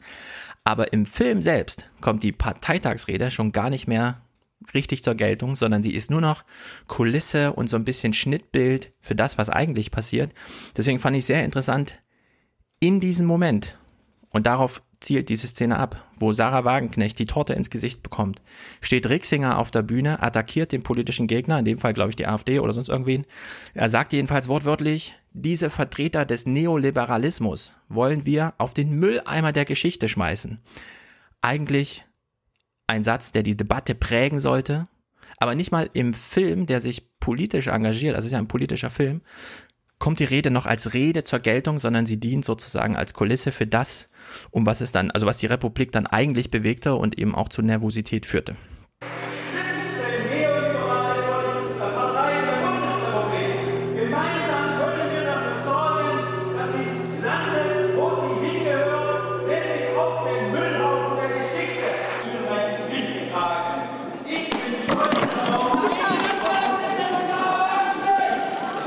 Man muss noch was hinzufügen, Stefan, nämlich die wippenden Füße. Mhm. Die takten auch nochmal sozusagen ähm, Bedeutung ähm, und Rhythmus ähm, der Attacke, die er da fährt. Mhm. Also der politisch-inhaltlichen Attacke, Neoliberalismus hier, Mülleimer der Geschichte da und das zusammenführen zu wollen. Also wenn ich das richtig verstehe, ähm, besteht der Punkt darin, wir haben Frauke Petri über den Parteitag in Stuttgart ähm, ernsthaft was sagen lassen, obwohl sie nichts zu sagen hat. Und Bernd Rixinger beim Parteitag in Magdeburg, der was ernsthaft zu sagen hatte, nicht gezeigt. Äh, nee, ganz so einfach würde ich es nicht machen, sondern Frauke Petri macht, und das ist eben ziemlich früh im Film, das Angebot, Leute, entspannt euch, hier werden keine roten Linien überschritten, es ist alles wie gehabt, aber ihr müsst eben auch einsehen, Parteitagsreden sind Parteitagsreden, das ist halt Prosa der Politiker für ihr Volk und sie nennt es ja dann auch Befriedigung. Und da, das, ich würde ja. eben, ich würde eben sagen, Frau Gepiti macht dieses Angebot und wir als Zuschauer haben eigentlich die Aufgabe, uns dagegen aufzulehnen und ihr das nicht durchgehen zu lassen. Und dann kommt ja. aber diese nächste Szene, in der dann eine Parteitagsrede eben nicht zur Geltung kommt. Gut, zwei Punkte. Also erstmal zu Frauke Petri. Ähm, ich war ganz froh äh, über diesen O-Ton und auch die darauf folgenden und auch den Ausschnitt, den du jetzt auch hättest zeigen sollen, damit der Kontext der Montage ähm, transportiert wird. Weil Frauke Petri in dem Redeausschnitt auf dem Parteitag sagt, naja, es gibt Journalisten oder viele Journalisten, äh, die sagen mir, ich stimme zwar nicht mit ihren äh, inhaltlichen Zielen überein, aber ich muss mit ihnen reden und dann empfinden wir Schmerzen. Und sie sagt, ähm, ans Parteivolk gerichtet, ähm, ja, die, aber eigentlich äh, oder vordergründig die Medienvertreter meint, aber sie sagt es in Richtung äh, Delegierte, äh, seien Sie sicher, liebe Medienvertreter, ich empfinde solche Schmerzen, wenn ich mit Ihnen spreche, genauso. Hm. Unterm Strich heißt das, ähm, wir spielen hier ein Spiel. So habe ich Frauke Petri über weite Teile wahrgenommen, übrigens auch bei den äh, Dreharbeiten und auch äh, innerhalb dieses Jahres. Und da kam das für mich ganz gut rüber, weil sie lässt sich ja im Übrigen auf den Film ein. Und ich habe kein einziges Mal irgendwelche Schmerzen bei ihr gespürt, mit mir als Medienvertreter zu drehen. ähm, also Gelegenheiten dazu gab es ja aus, äh, ausgiebig. Jetzt zu Bernd Rixinger und Sarah Wagenknecht. Ähm, ich war bei diesem ähm, Bild, bei dieser Szene beim Parteitag der Linken in Magdeburg im Mai selber nicht da. Ähm, schlicht, ich habe es mir überlegt, aus verschiedenen Gründen konnte ich nicht hinfahren. Es war aber nachher doch wichtig, das in dem Film zu haben, weil es eben auch Ausdruck der Nervosität ist und deshalb werden ja immer wieder Hassmails äh, vorgelesen, dass aus verbaler Gewalt dann auch schon mal physische Gewalt werden kann, die sich ja noch steigert. Kurz danach äh, gibt es ja dann die Szene oder die Hörfunknachrichten, wie Joe Cox, die Labour-Abgeordnete in Großbritannien, ermordet wird. Ähm, mir war also wichtig, ähm, diese Tortenszene zu zeigen und nachher auch mit äh, Sarah Wagner zu diskutieren. Und da ging es mir darum, die Bilder, die Kollegen in Magdeburg aufgenommen haben, eins zu eins zu zeigen, so wie sie damals aufgenommen wurden. Es mhm. war also nicht ich derjenige, der da die Schuhe von Bernd Rixinger gefilmt hat, sondern das war eins zu eins genau die Situation. Und warum war das wichtig? und steht eben nicht in dem Zusammenhang mit der ähm, Rede, also dem inhaltlichen Zusammenhang der Rede von Bernd Rixinger, weil es letztlich um den Tortenwurf ging. Und ich bin mir ziemlich sicher, dass der Tortenwerfer nicht diese inhaltliche Stelle der Rede von Bert Rixinger abgewartet hat, um just in dem Moment die Torte ins Gesicht von Sarah Wagenknecht zu knallen. Insofern war das ein authentischer Ausschnitt, so wie er da aufgenommen wurde. Also ich meine es nicht als Kritik am Film, sondern der Film spiegelt in diesem Moment die Problemlage, die er der Film ja selbst zum Anlass nimmt, sehr gut wider, nämlich, dass Frauke Petri sagt, solche Sachen wie Holocaust-Leugnung oder was wir gestern wieder hatten, ähm, der Zweitplatzierte hinter ihr auf der Sachsenliste sagt einfach, ne, der Breivik, das muss man verstehen, er hat aus Verzweiflung 70 Kinder erschossen. Ja, solche Sachen, wo sie sagt. Das hat sie gesagt? Nee, da, Das hat dazu der hat sie, das gesagt. hat der Jens Meyer gesagt, dazu hat sie sich noch nicht verhalten, aber Ja, es ging okay. um ähnliche Sachen, Ja. bei denen sie dann einfach später sagt, davon distanziere ich mich nicht, weil man muss verstehen, zum einen, wenn jemand im Parlament sagt, na, der Terroranschlag hätte lieber mal die Politiker treffen sollen, ist das ja nur ein Hinweis darauf, es wurden die Falschen, also Terror ist unausweichlich, wenn wir so viele Muslime hier haben, aber es hat dann halt die Falschen getroffen. Ja? Also sie biegt das dann halt so hin und sagt dann eben explizit auf deine Frage, möchten Sie sich davon distanzieren? Nein, davon distanziere ich mich nicht. Und deswegen war mir eben dieser Ausschnitt so wichtig, dass sie sagt, Parteitagsreden, ja? also ich generalisiere mal, politische Prosa ist politische Prosa. Jetzt machen Sie doch nicht so viel Aufruhr, nur weil wir mal sagen, ähm, was weiß ich, der Holocaust war vielleicht dann doch nicht so schlimm und der Breivik, na, das muss man halt verstehen, weil Verzweiflungstat. Also der Film spiegelt das in dem Moment sehr gut wider und deswegen will ich es ausdrücklich sagen, die, der Totenwurf ist absolut wichtig. Vor allem dafür, was es bedeutet, wenn die politische Prosa keine politische Prosa bleibt, sondern wenn Artikel 1 konkret verletzt wird, wenn die körperliche Unversehrtheit eines Politikers konkret verletzt wird, ja, also wenn die Würde des Menschen nichts mehr zählt. Deswegen ist jetzt auch völlig egal, welche Waffe, zu welcher Waffe hier gegriffen wurde. Ja. Man kann natürlich unendlich viel darüber lachen, haha, ist ja eine Torte, kennen wir ja alles aus Pippi Langstrumpf, ja, da kriegen die Polizisten auch immer die Torte ins Gesicht. Aber dieser Tortenwurf ist die Grenzüberschreitung, die Manifestation der AfD-Semantik ganz konkret. Deswegen keine Kritik daran, dass die Rede im Film von Rixinger, die inhaltlich so wichtig war, im Film nicht wiederkommt, sondern der Film spiegelt in dem Moment die Stimmung im Land, bei der sich zu diesem Zeitpunkt 15 Prozent nicht sicher waren, ob jetzt Parteipolitiker, die einfach sagen, Breivik, Holocaust, alles nicht so schlimm, das Mahnmal der Schande und so weiter, ja, ob, ob das akzeptabel ist oder nicht. Und jetzt der naivste O-Ton in diesem ganzen Film. Thilo Jung, der junge Journalist, verhält sich mal zu diesem ähm, Tortenwurf auf Wagenknecht. Ich fand das, um jetzt quasi mal unjournalistisch zu sein, äh, eine gewisse Schadenfreude war dann schon bei mir da, weil das hat sie verdient. Also wenn Frauke Petri das verdient hat, ja, Sarah Wagenknecht. äh, wenn Sarah Wagenknecht diesen Tortenwurf, Das war ein schöner Versprecher. wenn Sarah Wagenknecht diesen Tortenwurf verdient hat, ist das für mich gleichbedeutend mit, dann hat die AfD auch eine Mehrheit im Deutschen Bundestag verdient, ja. Also dann ist die Grenzüberschreitung, die, Semantik, die semantisch vorbereitet wurde, dann schlägt sie sich politisch nieder und dann müssen wir wirklich nicht mehr zwischen Altrechten und Neurechten unterscheiden, sondern dann haben wir es einfach mit einer Unmenschlichkeit in der Politik zu tun, die hoffähig geworden ist, ja, die wir so hinnehmen können als, ja, war zwar eine Torte, aber es war doch irgendwie ein politisches Argument innerhalb der Bahn, die wir akzeptieren. Ja, und das finde ich absolut. Ja, das- Ja, äh, Stefan, dann hättest du auch die zweite Szene, wo ich eine Minute später sage, dieses Mittel lehne ich ab. Ich fand aber äh, die spontane Reaktion von mir, die ich ehrlich wiedergegeben habe, das war äh, die heimliche Schadenfreude. Ich habe aber genau das, was du gerade kritisiert hast, eine Minute später gesagt, dass ich das ablehne. Ja, aber schon Guido, das, schon jetzt das, muss ich noch mal Ich bin nicht in den reingrätschen, weil du mit dem Begriff der heimlichen Schadenfreude ähm, eine historische Kontinuität, ähm, die in das Jahr 1978, 77 zurückführt, ähm, illustrierst, als ein Mescalero aus Göttingen nach dem Anta Attentat auf den Generalbundesanwalt Siegfried Buback ähm, ähm, in diesem Flugblatt ähm, heimliche Schadenfreude bekundet hat. Ähm, ähm, und diese Die Jürgen ja, ob das Trittin war, lassen wir jetzt mal dahingestellt.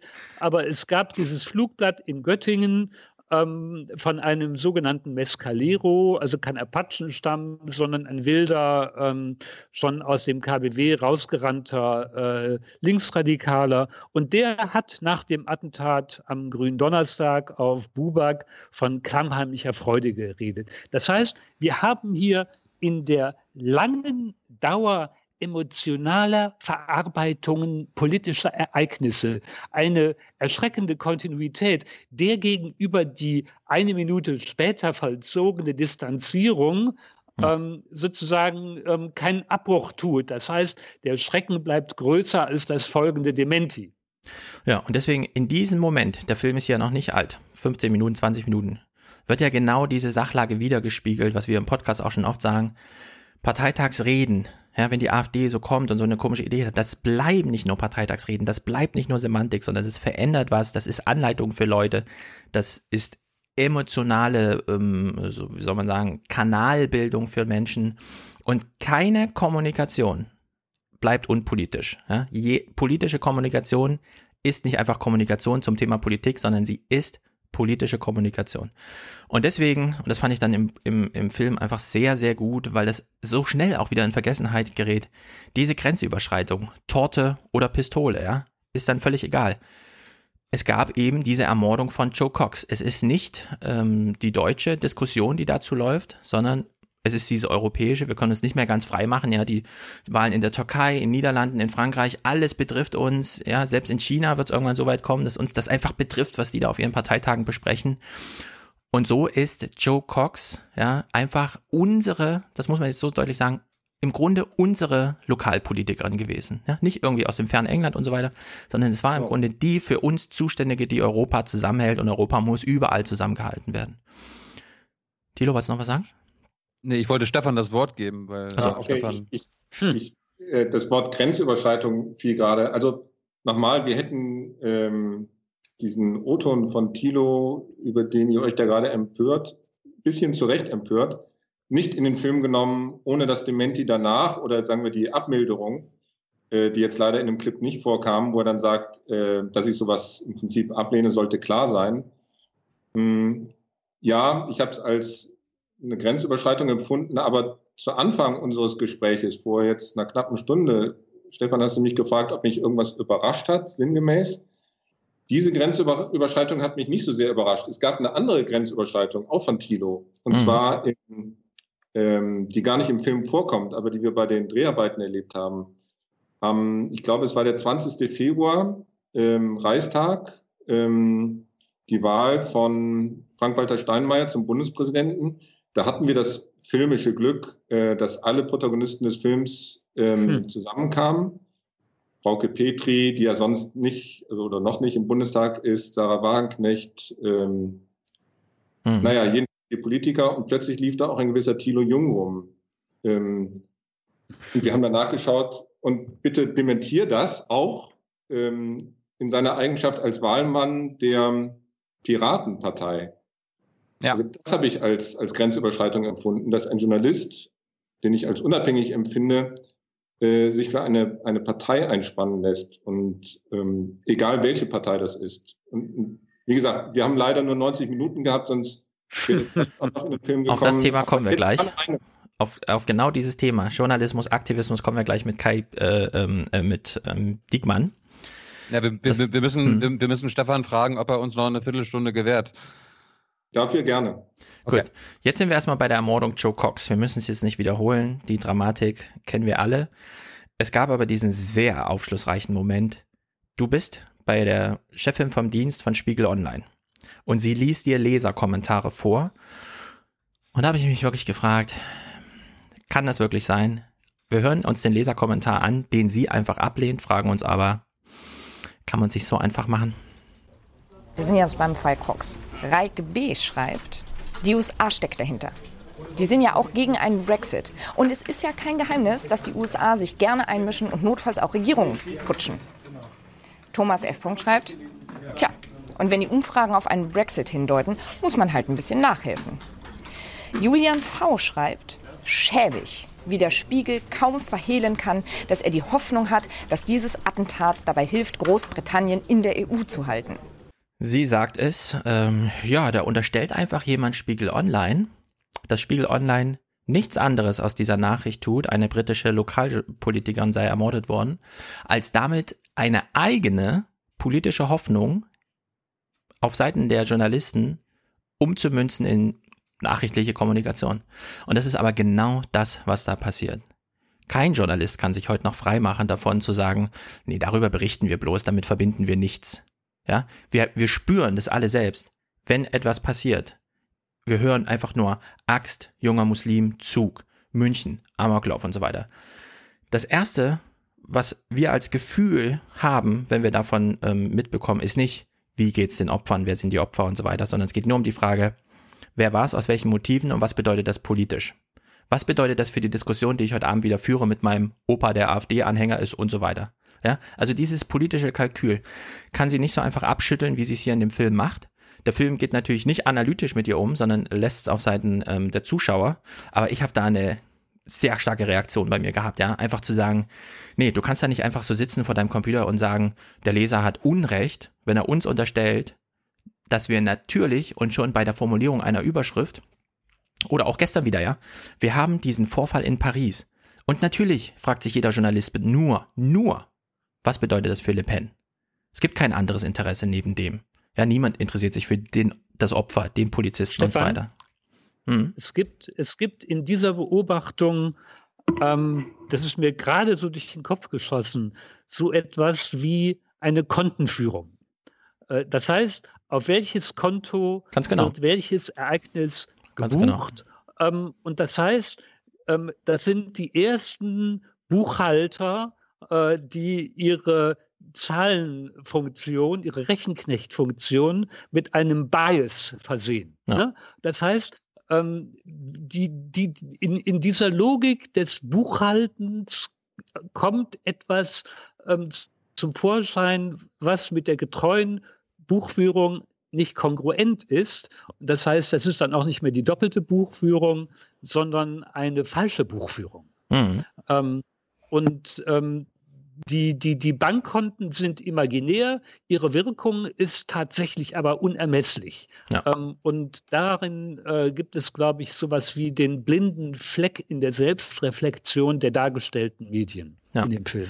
Wenn wir uns diese Situation mit dem BVB-Bus, wir wissen jetzt eine Tat aus Gier, wenn wir wirklich drüber nachdenken, diese Niedertracht, ja, Fußballspieler, die Vorbild, bekanntes Vorbild von so vielen Kindern in Deutschland sind, in die Luft zu sprengen, um 3,9 Millionen Euro abzusahnen. Ja? Diese Niedertracht ist um so viel mehr unbegreiflich im Vergleich zu einer religiösen Motivierung. Finde ich zumindest, ja. Diese religiöse. Ich fand die, die, die Schlagzeilen und Einordnung, ähm, es war kein Extremist, sondern es war jemand, der Geld wollte. Ja. Äh, auffällig, als wenn jemand, der bereit ist, ähm, Menschen umzubringen für 3, irgendwas, kein Extremist sei. Genau. Und genau deshalb, liebe Leute, liebe Zuschauer, Leser, ja. nicht aufatmen. Es, genau. es ging ja nur um Geld. Es ging. Alles halb so schlimm. Die, Poli ja. die, die journalistische es, es war, Botschaft es war, war nur ein, es war nur ein kapitalistischer Extremist. Genau. Ja. Die journalistische Botschaft war, ihr dürft aufatmen, ja. Und das muss man als Journalist einfach, das, man darf sich nicht selbst in die Tasche lügen und in so im Handstreich so einen Leserkommentar wegwischen, der genau da ins Schwarze trifft. Ne? Also das fand ich da sehr aufschlussreich.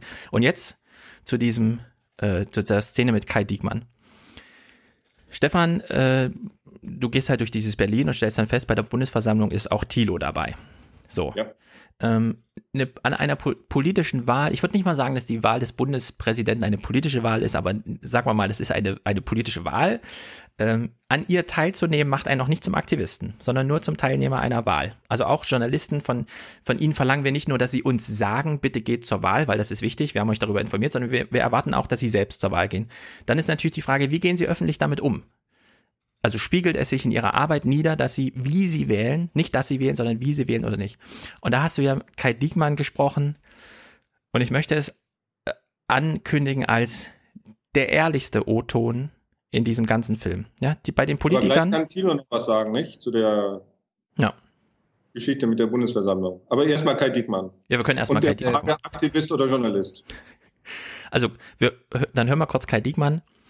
Kai Dickmann sitzt da locker zurückgelehnt, er hat kein Jackett an, er steht auch nicht, sondern er sitzt, er hält sich das Knie, also ganz, ganz bequeme Haltung und er beantwortet deine Frage. Ich habe den Anfang des Gesprächs, wo er schon mal vom Kampf des Journalisten spricht.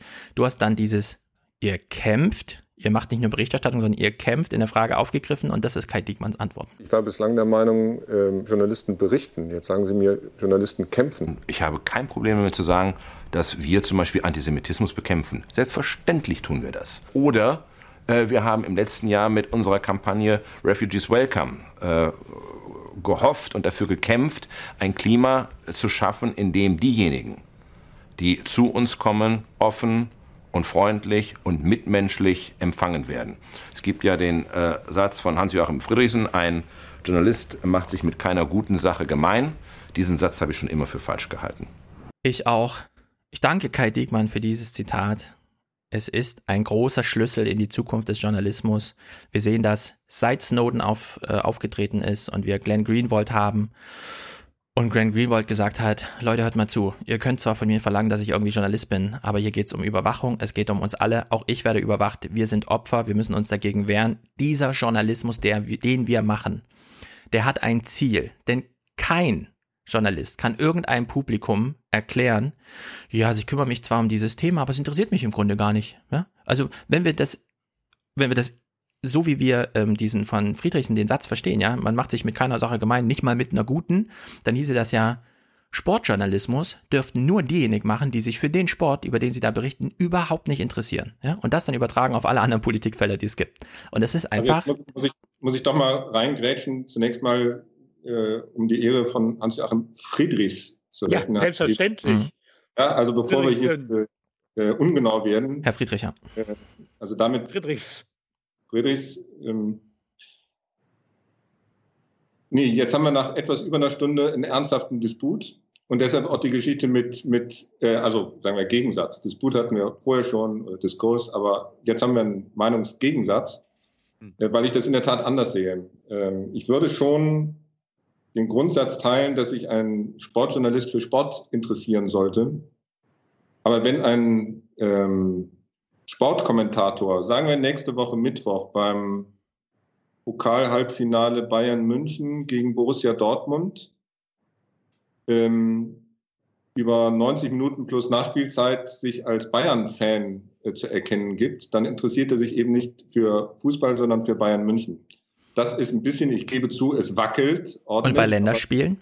Wie sieht das, das Argument das bei Länderspielen aus? Das, das Problem, ähm, dass mich diese, diese, diesen Vergleich dann doch noch nutzen, ähm, um auf Kai Diekmann zu antworten. Ich habe ja überhaupt kein Problem damit, wenn sich jemand als Kämpfer versteht, sagen wir für höhere Werte, äh, Frieden, Gerechtigkeit, all das äh, soll jetzt nicht so lächerlich klingen, wie es gemeint ist. Aber als Kämpfer, und das ist der konkrete Zusammenhang, ähm, es geht hier um die Frage, und damit ging diese Interviewpassage los, lieber Kai Diekmann, wie behandeln, behandeln Sie von der Bild, damals war er noch Herausgeber, eigentlich die AfD? Ja. Und dann drücke ich auf den Knopf und es geht los und am Ende steht, natürlich kämpfen wir. Und das finde ich ein Problem, weil als Leser der Bildzeitung das Gefühl zu bekommen, ähm, die Nachrichten, die mir hier vermittelt werden, die sind ähm, Teil eines Kampfauftrages und im Dienste ähm, nicht vielleicht pro Partei, sondern Kontrapartei. Ähm, das wertet die Publikation für mich ab und äh, übertragen auf Thilo, aber dann höre ich auch schon auf zu beißen. Ähm, wenn jemand sich als ähm, Wahlmann in der Bundesversammlung in den Dienste der Piratenpartei oder welcher Partei auch immer stellt, im nächsten Interview, das ich dann von dir sehe, mit welchem Politiker auch immer, habe ich äh, ein wenig den Piraten, sorry, Strohmann, Thilo Jung, ähm, im Bild. Mindestens musst du dir dieselbe Frage gefallen lassen wie Kai Diekmann. Ja, und ich würde, da würde ich sagen, ich habe zum Beispiel in der Bundesversammlung keinen Kampfauftrag verfolgt, sondern ein äh, Berichterstattungsauftrag. Ich hatte die einmalige Chance, äh, Teil der Bundesversammlung zu sein und damit eine andere Art von Berichterstattung zu machen. ich, habe, ich habe auch nur äh, das Angebot von den Piraten annehmen können, weil die Piraten in der Versenkung verschwinden werden. Sie werden in den nächsten äh, beiden Landtagswahlen äh, abschmieren. Und das war, der, das war der einzige Grund. Und ich habe mich nicht im, in den Dienst der Piraten gestellt, sondern sie haben äh, mich gebeten, ob ich da Wahlmann sein will und haben mir überhaupt gar keine äh, Auflagen gegeben. Ich hätte auch äh, Frank-Walter Steinmeier oder den, den Sonneborn-Kandidaten wählen können, aber darum ging es gar nicht, weil die Wahl schon vorher entschieden war. Also mein, mein, mein Polit meine politische Entscheidung bei der Wahl war im Grunde im Vornherein schon irrelevant. Und für mich war es entscheidend, dass ich da anders berichten kann als alle anderen. Also wie du zum Beispiel, der am, am Fernseher sitzt und Filmemacher beobachten mit muss, Einsatz. Äh, der beobachten, der nur beobachten kann von oben, wie genau wie meine anderen Kollegen nur von oben das machen konnten und ich konnte halt äh, dabei sein, ohne dass ich mich ähm, politisch, sage ich mal, beschmutze, weil ich da für eine Partei äh, dabei gewesen bin, die in einem halben Jahr relevant ist. Aber man muss jetzt vielleicht noch einen Punkt hinzufügen zu diesem Statement von Diekmann, nämlich, ähm, ich glaube, das ist dann relativ bald danach, ähm, nach der Niederlage der Nationalmannschaft im Halbfinale gegen Frankreich, ähm, wo die Frau von Storch zitiert wird, das nächste Mal die wirkliche deutsche Nationalmannschaft auftreten und so.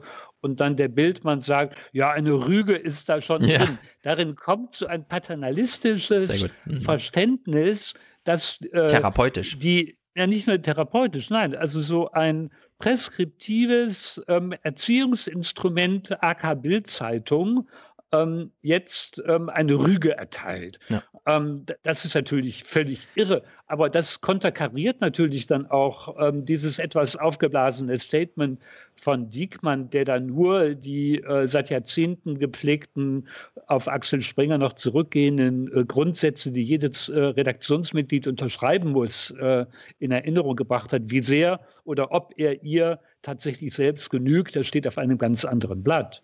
Ich will auch Stefan genau ein, also nicht als Widerspruch, sondern nur eine Sache mal spiegeln. Es könnte eine Generationenfrage sein, aber ich weiß es noch nicht genau. Aber es gibt eine Beobachtung, weil du sagst, in dem Moment, wo sich ein Journalist als Aktivist offenbart, ist er weniger glaubwürdig. Für mich und meine Generation ist es genau umgedreht. Wir haben Themen wie die Überwachung. Ja? Da kann man jetzt jedes netzpolitische Thema nehmen. Für mich sind nur noch, es, es gibt für mich nur noch ein Medienhaus, das bei all diesen netzpolitischen Themen glaubwürdig Berichte erstattet und das ist netzpolitik.org, weil ich die Kalküle kenne. Und wenn ähm, Beckedahl als ähm, sozusagen Chefkopf des Ganzen öffentlich auftritt und sagt, naja, die FAZ, die unterstellt uns immer, wir wären da aktivistisch und so weiter. Was, was steht denn in diesen Leitartikeln aus der FAZ drin? Das ist auch aktivistisches. Also das sind aktivistische Texte und dann eben aus der politisch anderen Richtung. Aber da geht es um Pro-Überwachung, da geht es um Fortsansprechung ist doch nicht so schlimm und so weiter. Ja, also Reinhard Müller in der FAZ schreibt genauso aktivistisch wie die Autoren von netzpolitik.org. Nur gehen die bei netzpolitik.org offen mit ihren Kalkülen, mit ihren Einnahmen, mit ihren Ausgaben um. Da kann ich das nachvollziehen. Ich verstehe den Antrieb, der dahinter steckt. Und das macht es glaubwürdig. Das steht der Glaubwürdigkeit nicht entgegen, sondern das macht es glaubwürdig. Ja, das ist so wie wenn das Greenpeace-Magazin über einen Umweltskandal berichtet. Das finde ich in Ordnung und ich finde auch in Ordnung, wenn dann Greenpeace draufsteht. Ähm, und ich habe ja auch überhaupt gar kein Problem mit äh, netzpolitik.org, also da keine zwei Meinungen. Äh, aber nochmal, bevor ein Missverständnis auftaucht, ähm, ist kein Problem mit Journalisten, die sich engagieren, die Haltung haben, die äh, riskieren, die in Kriege ziehen, sei es in reale Kriege oder in juristische Kriege. Ähm, aber wenn man sich outet als ähm, Chefredakteur oder Herausgeber einer ja doch sehr reichweitenstarken, immer noch reichweitenstarken Publikation, die gegen eine Partei kämpft, dann finde ich die Berichte über diese Partei weniger wert. Und das ist ein Problem. Muss man einfach so sehen. Bei mir ist genau umgedreht.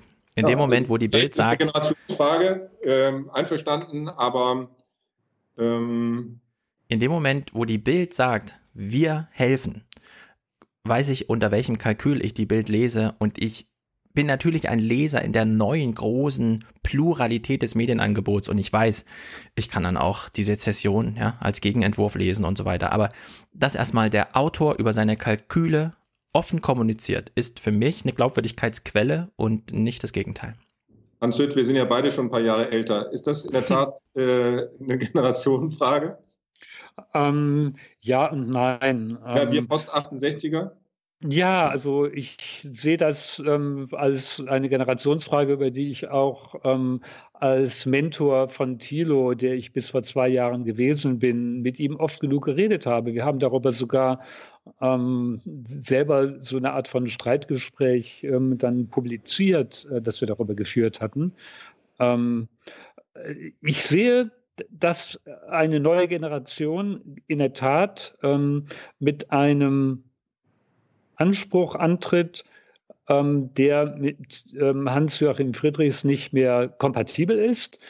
Ähm, aber wenn man sich an seine Rolle als Anchorman ähm, und als Korrespondent äh, vor Augen hält, ähm, dann war er immer durch die pointierte Form seiner Berichterstattung einer, der Aktivismus auf der Seite seines Publikums möglich gemacht hatte. Das heißt, guter Journalismus, der sich nicht gemein macht, aber zugleich damit Standpunkte ermöglicht, die eine Distanz dann zu dem laufenden Geschehen bezeugt.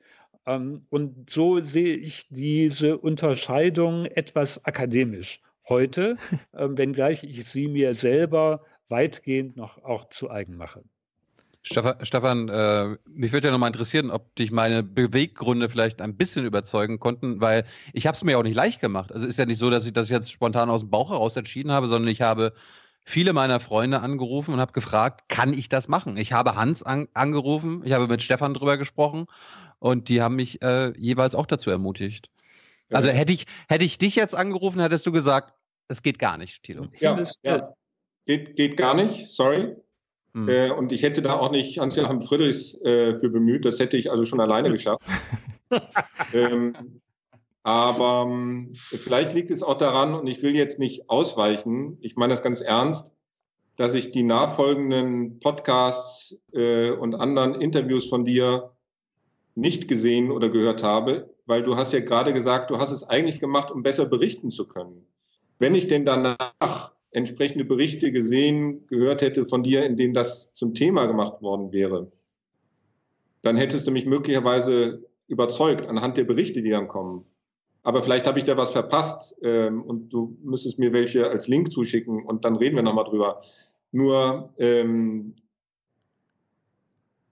nochmal, hättest du mich angerufen ähm, und gesagt, ich, Thilo Jung, gehe für eine Partei, die immer klar der Auftrag formuliert ist, aber doch nach außen deutlich erkennbar, da steht dann Thilo Jung in Klammern Piraten, ähm, hätte ich dir stark abgeraten und gesagt, das geht gar nicht. Nicht als Journalist, äh, kannst du als Sänger machen, als Sportler, als Journalist hast du eine andere Rolle.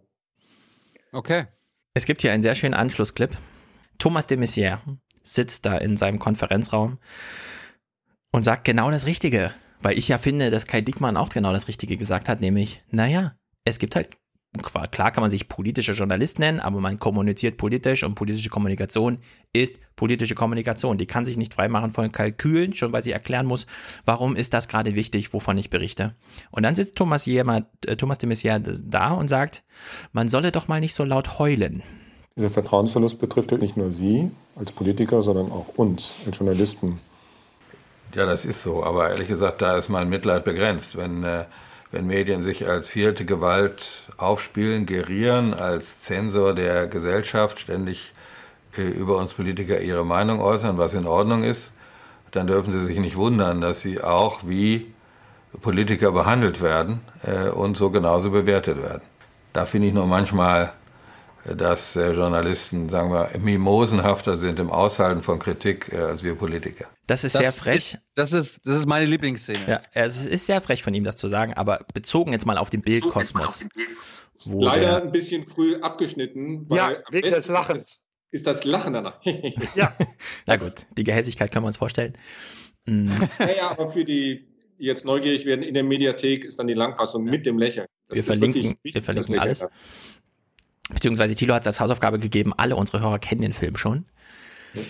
Wir haben hier Thomas de Maizière, der nochmal sagt, naja, wenn wir irgendwie die, wie Diekmann haben, der erklärtermaßen Bundespräsidenten aus dem Amt schreibt und Flüchtlinge in dieses Land hineinschreibt und der sich gegen Merkel und dann mal wieder nicht gegen Merkel und dann wieder gegen Merkel und man weiß im Grunde immer gerade, wie ist so der Kurs äh, von Merkel in der Bildredaktion, ja?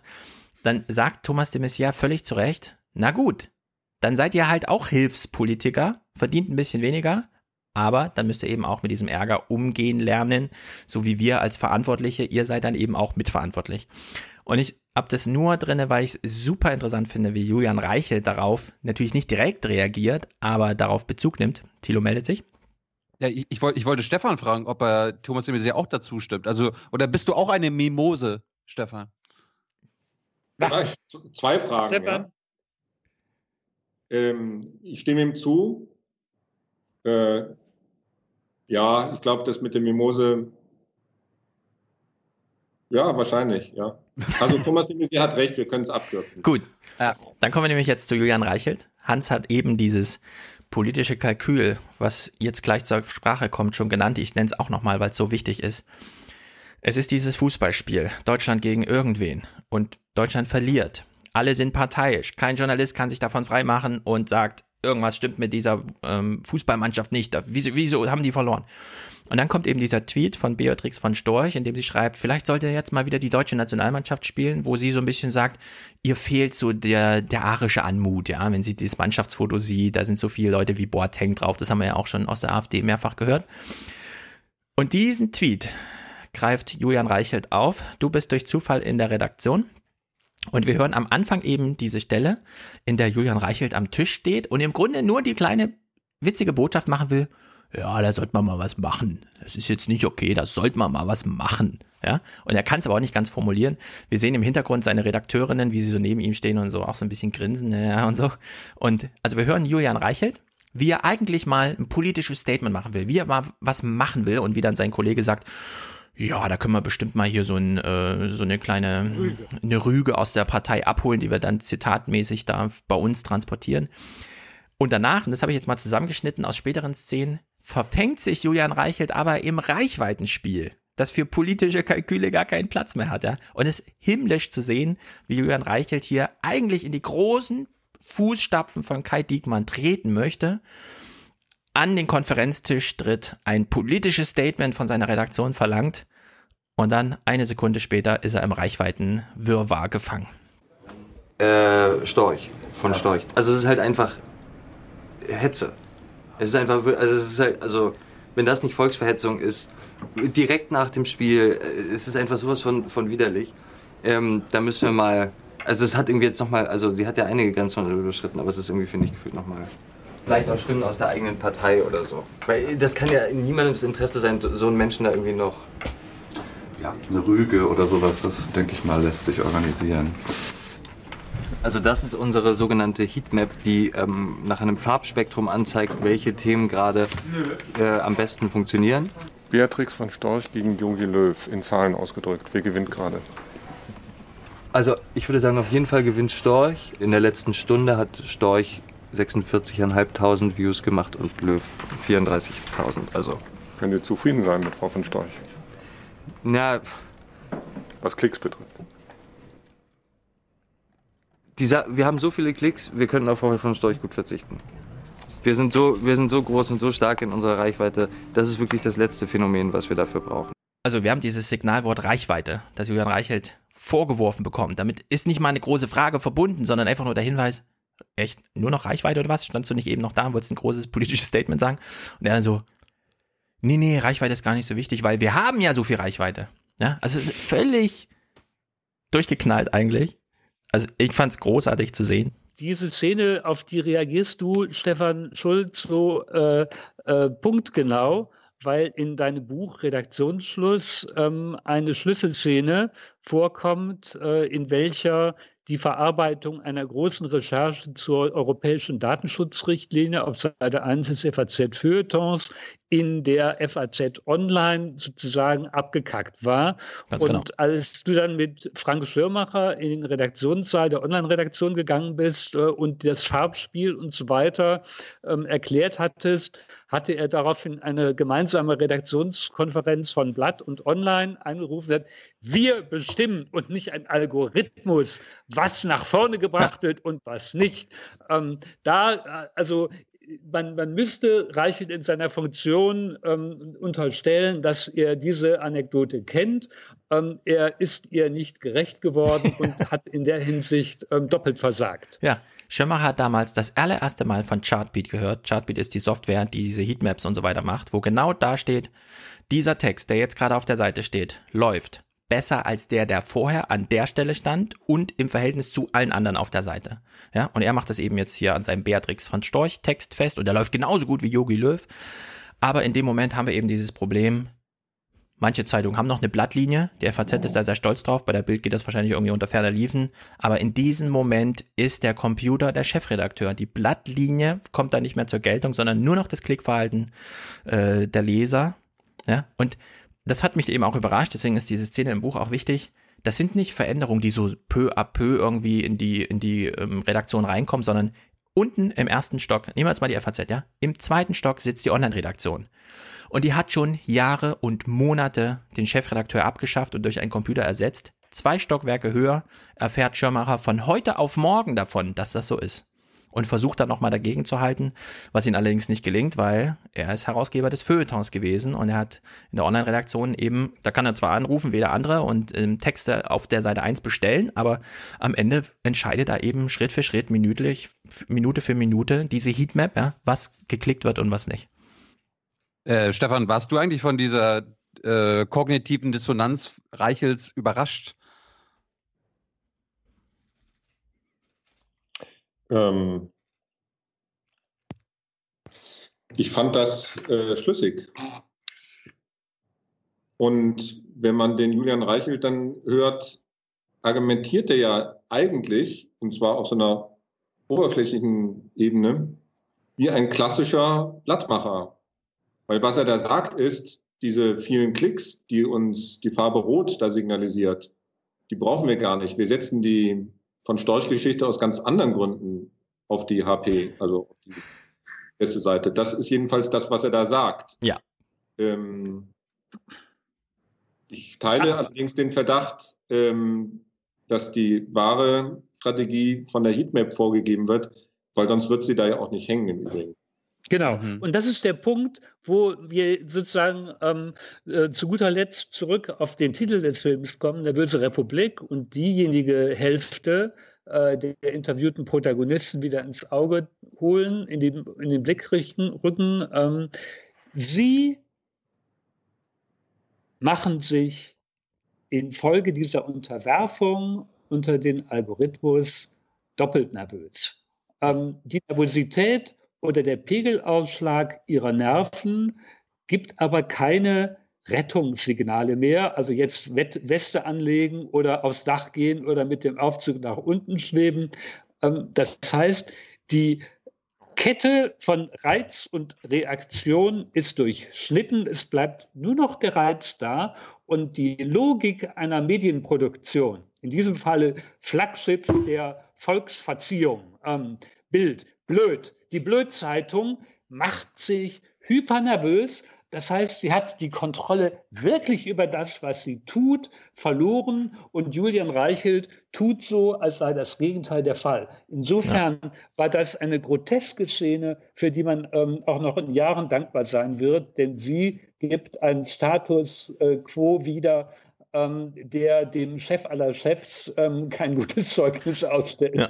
Und jetzt ja, wollten wir aber ja. Ein, ein wenig möchte ich doch noch die Heatmap in Schutz nehmen, weil im Prinzip ist ja schon nichts dagegen zu sagen, äh, dass man erfährt, und wir Fernsehmacher erfahren das morgens um 8.30 Uhr, ob die Sendung am Vorabend gut ankam und in welcher Minute. Also wir haben den Quotenverlauf. Die Heatmap ist nichts anderes im Kern. Also es spricht nichts dagegen, dass man weiß, ob eine Geschichte beim Leser, äh, bei uns Zuschauer gut ankommt oder nicht.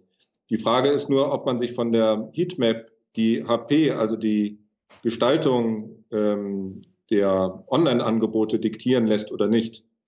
Ähm, aber erstmal eine, eine Heatmap an der Seite zu haben, finde ich interessant. Äh, also können ich sie bezahlen, hätte ich sie, glaube ich, auch. Da gibt es eine sehr einfache und pragmatische Antwort. Diese Nachrichtenseiten ähm, wie Bild.de haben nur ein Finanzierungsmodell und das heißt Reichweite. Das heißt Reichweite, das heißt nicht Relevanz, das heißt Reichweite. Und ich habe das selbst erlebt.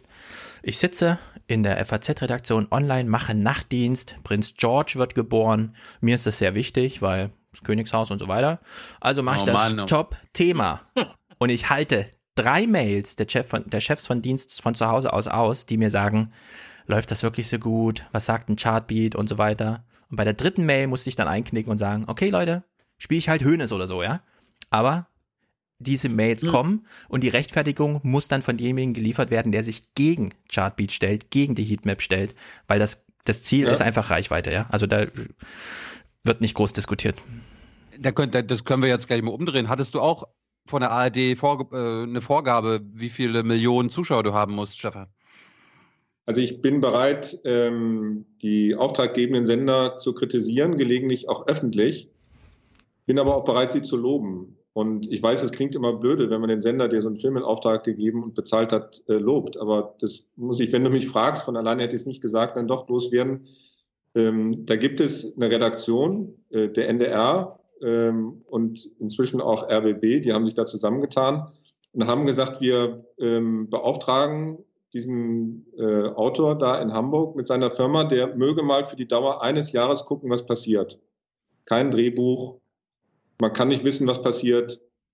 Ähm, nee, um Gottes Willen, eine Quotenvorgabe gab es nicht. Die wollten einen, ich komme auf den Punkt zurück, relevanten Film.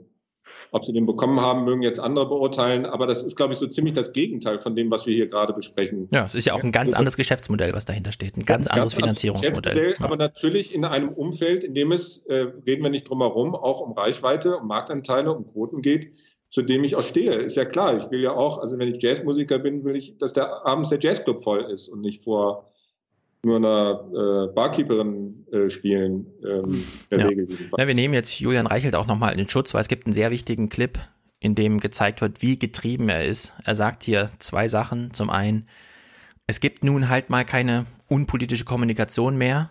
Ja, die Rhythmen und die Regeln im Reichweitenspiel werden von anderen, die auch an der Kommunikation teilnehmen, ähm, vorgegeben. Das sind in Amerika eben Donald Trump und so weiter, ja, die auf Twitter einfach selbst 20 Millionen erreichen. Im Film kommt ja auch Sarah Wagenknecht, die eben auch ein Millionenpublikum mit Facebook bespielen. Also lassen wir Julian Reichelt hier nochmal kurz zu Wort kommen. Es gibt nichts, was die Menschen irgendwie zusammenbringt, worüber man sich parteiübergreifend einig äh, werden kann, sondern alles, was passiert, wird innerhalb von Twitter-Sekunden sozusagen ähm, parteipolitisch instrumentalisiert. Es, also Donald Trump hat ja gesagt, dass er Twitter oder Social Media, glaube ich, so liebt, weil das ist, als würde man die New York Times besitzen, nur ohne die Verluste. Ähm, und es, es ermöglicht Politikern halt einfach einen ähm, Zugriff auf, auf die Menschen, eine, eine Möglichkeit, ihre Meinung, ihre Ansichten, ihre Einschätzung, ihre Analysen zu verteilen, ohne dass irgendein Filter davor ist. Ja, darunter leidet er. Rhythmen, Regeln, alles ist, die Spielregeln werden extern vorgegeben. Er muss in diesem Reichweitenspiel mitspielen und er ist da eben nicht mehr der Nimbus, so wie früher, als eben alles durch den, durch den Flaschenhals des Papiers lief und darüber die Debatten und dann eben auch nach Relevanz und Blattlinie und so gestrickt wurden. Äh, eine, eine Frage, ich glaube, das kam im Film auch vor, Stefan, ne? dass äh, explizit gesagt wird, dass die Online- Online-Auswahl von, äh, von Bild ganz anders läuft als die Zeitungsmache, oder? Nee, kam leider im Film nicht vor, nochmal auf 90 Okay. Minuten nur. Aber ich habe beide, Tanit Koch wie Julian Reichelt, gefragt, äh, was denn so die Themen sind, die äh, gut oder nicht so gut ankommen. Und ähm, da gibt es Unterschiede. Und das finde ich schon, ich sehe gerade Batterie fast leer. Also wir müssen leider aus, aus technischen Gründen äh, zum Schluss kommen, weil sonst. Äh, hm. Ähm, also es gibt Unterschiede äh, von Print und Online, jedenfalls bei Bild. Und wenn ich das richtig verstanden habe, bei Bild kommen Geschichten gut an, wie äh, Schauspieler trennt sich von Ehefrau. Bei Bild Online kommen Geschichten gut um Flüchtlinge, Terror, ähm, äh, Muslime äh, gut an, bei denen dann auch entsprechend debattiert und auch neudeutsch gehatet wird. Also das sind unterschiedliche äh, Schwerpunkte. Und wenn man mal davon ausgeht, ähm, dass die klassischen Medien, also Printmedien, so schleichend an Bedeutung verlieren, die Online-Medien und auch die sozialen Medien an Bedeutung gewinnen, sieht man, was sich da auch in der Thematik äh, der Öffentlichkeit verschiebt. Und das hat Auswirkungen und kommt zum Schluss. Deshalb finde ich das Wort nervöse Republik äh, nach wie vor passend, weil es nicht nur um Öffentlichkeit geht, was ja irgendwie so im luftleeren Raum zu schweben scheint und ein Konstrukt von uns Journalisten und Politikern. Nee, das hat Auswirkungen auf die Art und Weise, wie äh, Gesellschaft Themen verhandelt. Und diese Themen verändern sich gerade. Ja. Das ist ein schönes Schlusswort, Stefan. Sehr Batterie gut, vielen fast Dank. leer, sagt mir mein Laptop. Ja, dann passt das doch ganz wunderbar. Prima. Dann einen schönen Abend euch allen. Äh, Hans, Hans, warte noch kurz. Wir wollen, vielleicht gucken wir Okay. uns den einen, den einen Clip noch zusammen an, ohne, ohne Stefan. Stefan, danke, danke, dass du uns mehr Zeit, viel mehr Zeit gegeben hast als versprochen. Das doppelt. Darf ich den letzten Clip nicht sehen? Doch, du darfst ihn natürlich auch sehen. Ich habe zwei letzte Clips. Also wir gucken einfach, wie lange deine Batterie hält. Wir Ja. hören zum einen Heiko Maas, der einen ganz besonderen Umgang mit der Nervosität gefunden hat. Heiko Maas versucht jetzt uns zu erklären, dass ihn das ganze Anliegen, was uns zu diesem Podcast treibt, was Stefan zu dem Film getrieben hat, was die Zuschauer zum Film getrieben hat, dass ihn das gar nicht interessiert. Heiko Maas, das ist eine Lüge, würde ich sagen. Ich sage Danke und Tschüss. Ehrlich gesagt, äh, ich kann das nicht ernst nehmen. Ich kann Ihnen aber auch gar nicht erklären, wieso ich es nicht ernst nehmen kann. All diese ganzen Beschimpfungen mit, mit Volksverrätern und was einem da noch nachgeworfen wird. Ähm, Vielleicht ist das irgendwie aber auch ein persönlicher Schutzmechanismus, dass ich es gar nicht an mich heranlassen will. Ich weiß es nicht, aber es berührt mich nicht. Vor allen Dingen aber, und das ist das Allerwichtigste, es beeinflusst mich nicht. Glauben wir das? Jetzt hören wir eine ehrliche Antwort von Thomas de Maizière, der mal erklärt, wie ihn das alles berührt, anfasst, ja, in seiner Planung äh, beeinflusst und wie er mitgerissen wird von dieser nervosen, äh, nervösen Republik. Ich äh, hatte meinen Urlaub in den USA bereits einmal unterbrochen und als ich wieder zurückfliegen wollte und geflogen bin in die USA, äh, geschah während des Zeitpunkts äh, meines Fluges nach äh, New York, und das sind ja mal einige Stunden, geschah der Amoklauf in München. In einer mindestens mal Wahrnehmung, dass man nicht wusste, ist es ein Amoklauf oder ein großer Terroranschlag.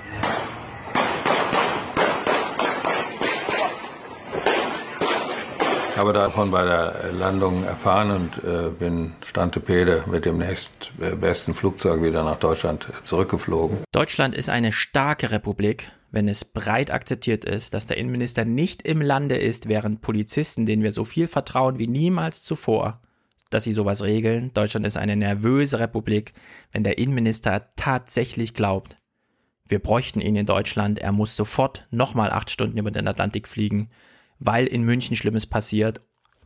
Ist er ein Ersthelfer? Nein. Wir brauchen ihn nicht vor Ort. Wir brauchen ihn für die große Lage und die kann er auch nach seinem Urlaub klären. Ne? Also in der Hinsicht ein sehr gutes Finale diesem Film, dass man das nochmal so aufgreifen kann.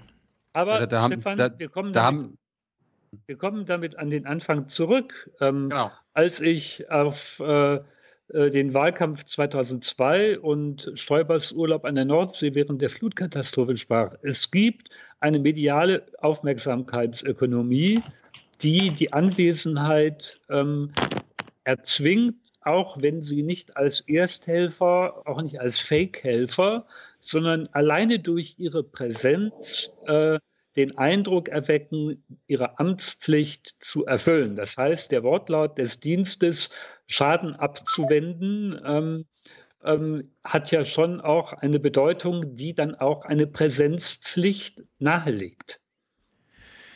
Ja, das sagst du eben. Und wir haben als anderen Gast hier häufig Tyler zu Gast, der einfach sagt, in meiner Stadt gab es einen Terroranschlag mit einem LKW.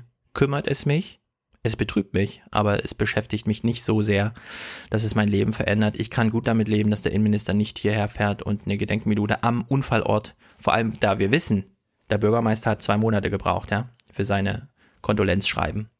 Und in der Hinsicht bin ich mir nicht so sicher, ob man nicht einfach das Experiment mal wagen sollte und sagen sollte, lieber Thomas de Maizière, du musst deine Weihnachtsfeier, bei der du schon Alkohol getrunken hast, nicht unterbrechen, nur weil in München etwas passiert oder sonst irgendwo. Ja? Das, die Polizei kommt damit schon klar. Also ich genau. würde dieses Experiment wagen.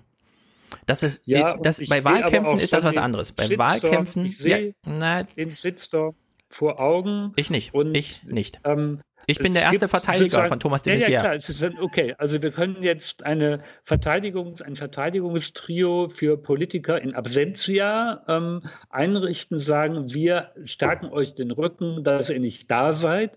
Ähm, aber dann gibt es sozusagen ein anderes konjunkturelles Bild, das den damaligen Bundesverteidigungsminister Rudolf Scharping ähm, in irgendeinem dämlichen Swimmingpool Das mit zählt alles nicht. Pilatus zeigte. Hans, das und das war zu der Zeit, zu welcher deutsche Soldaten im Krieg führten. Ja, das Krieg ist was führten. ganz anderes. Das ist etwas ganz anderes.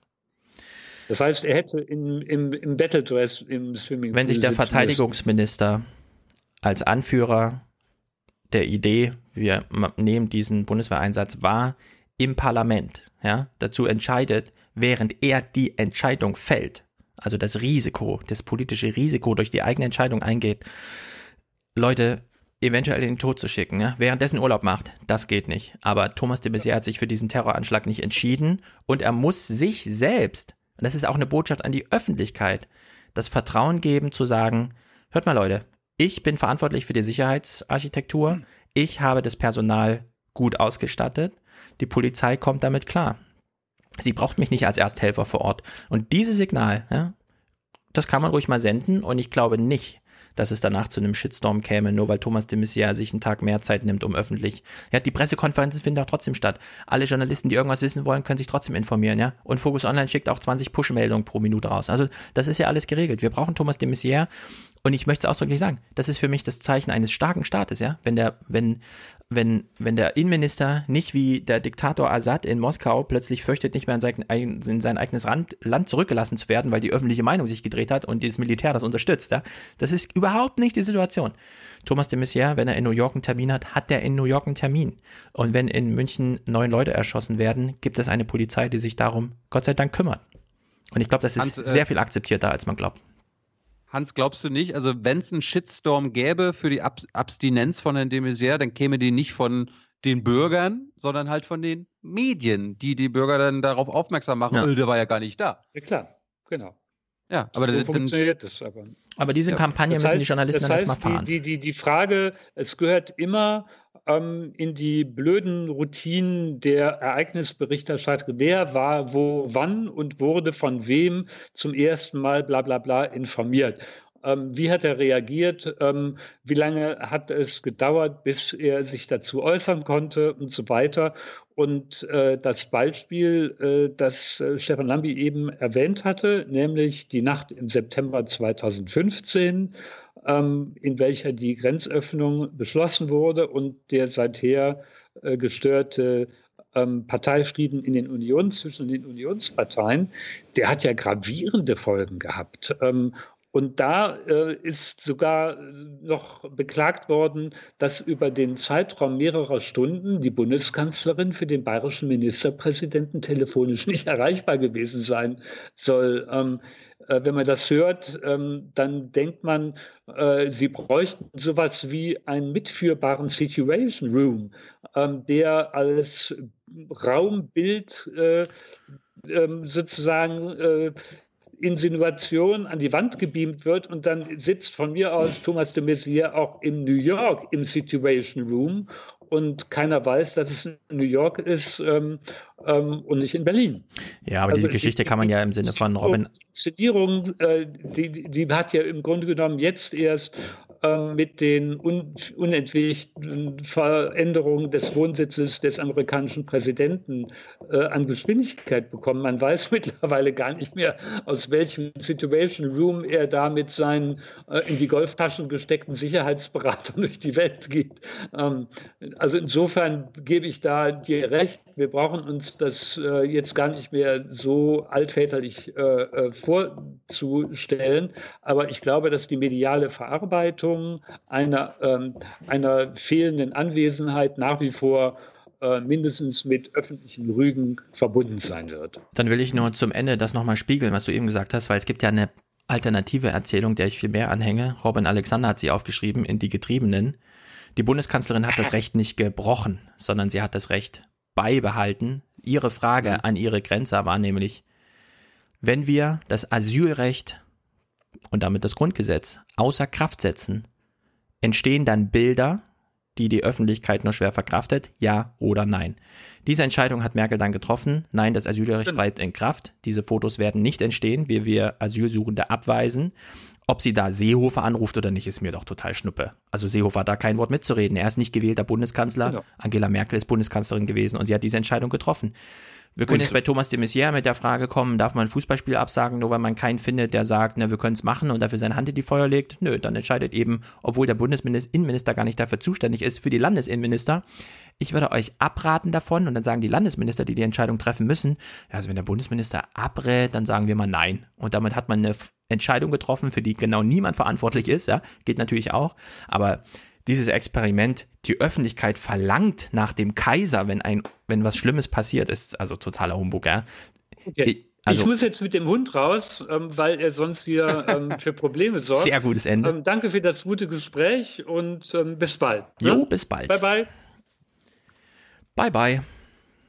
Ich meine, du, du, du, Stefan, du hast gerade erzählt, hier diese Robin-Alexander-Szene.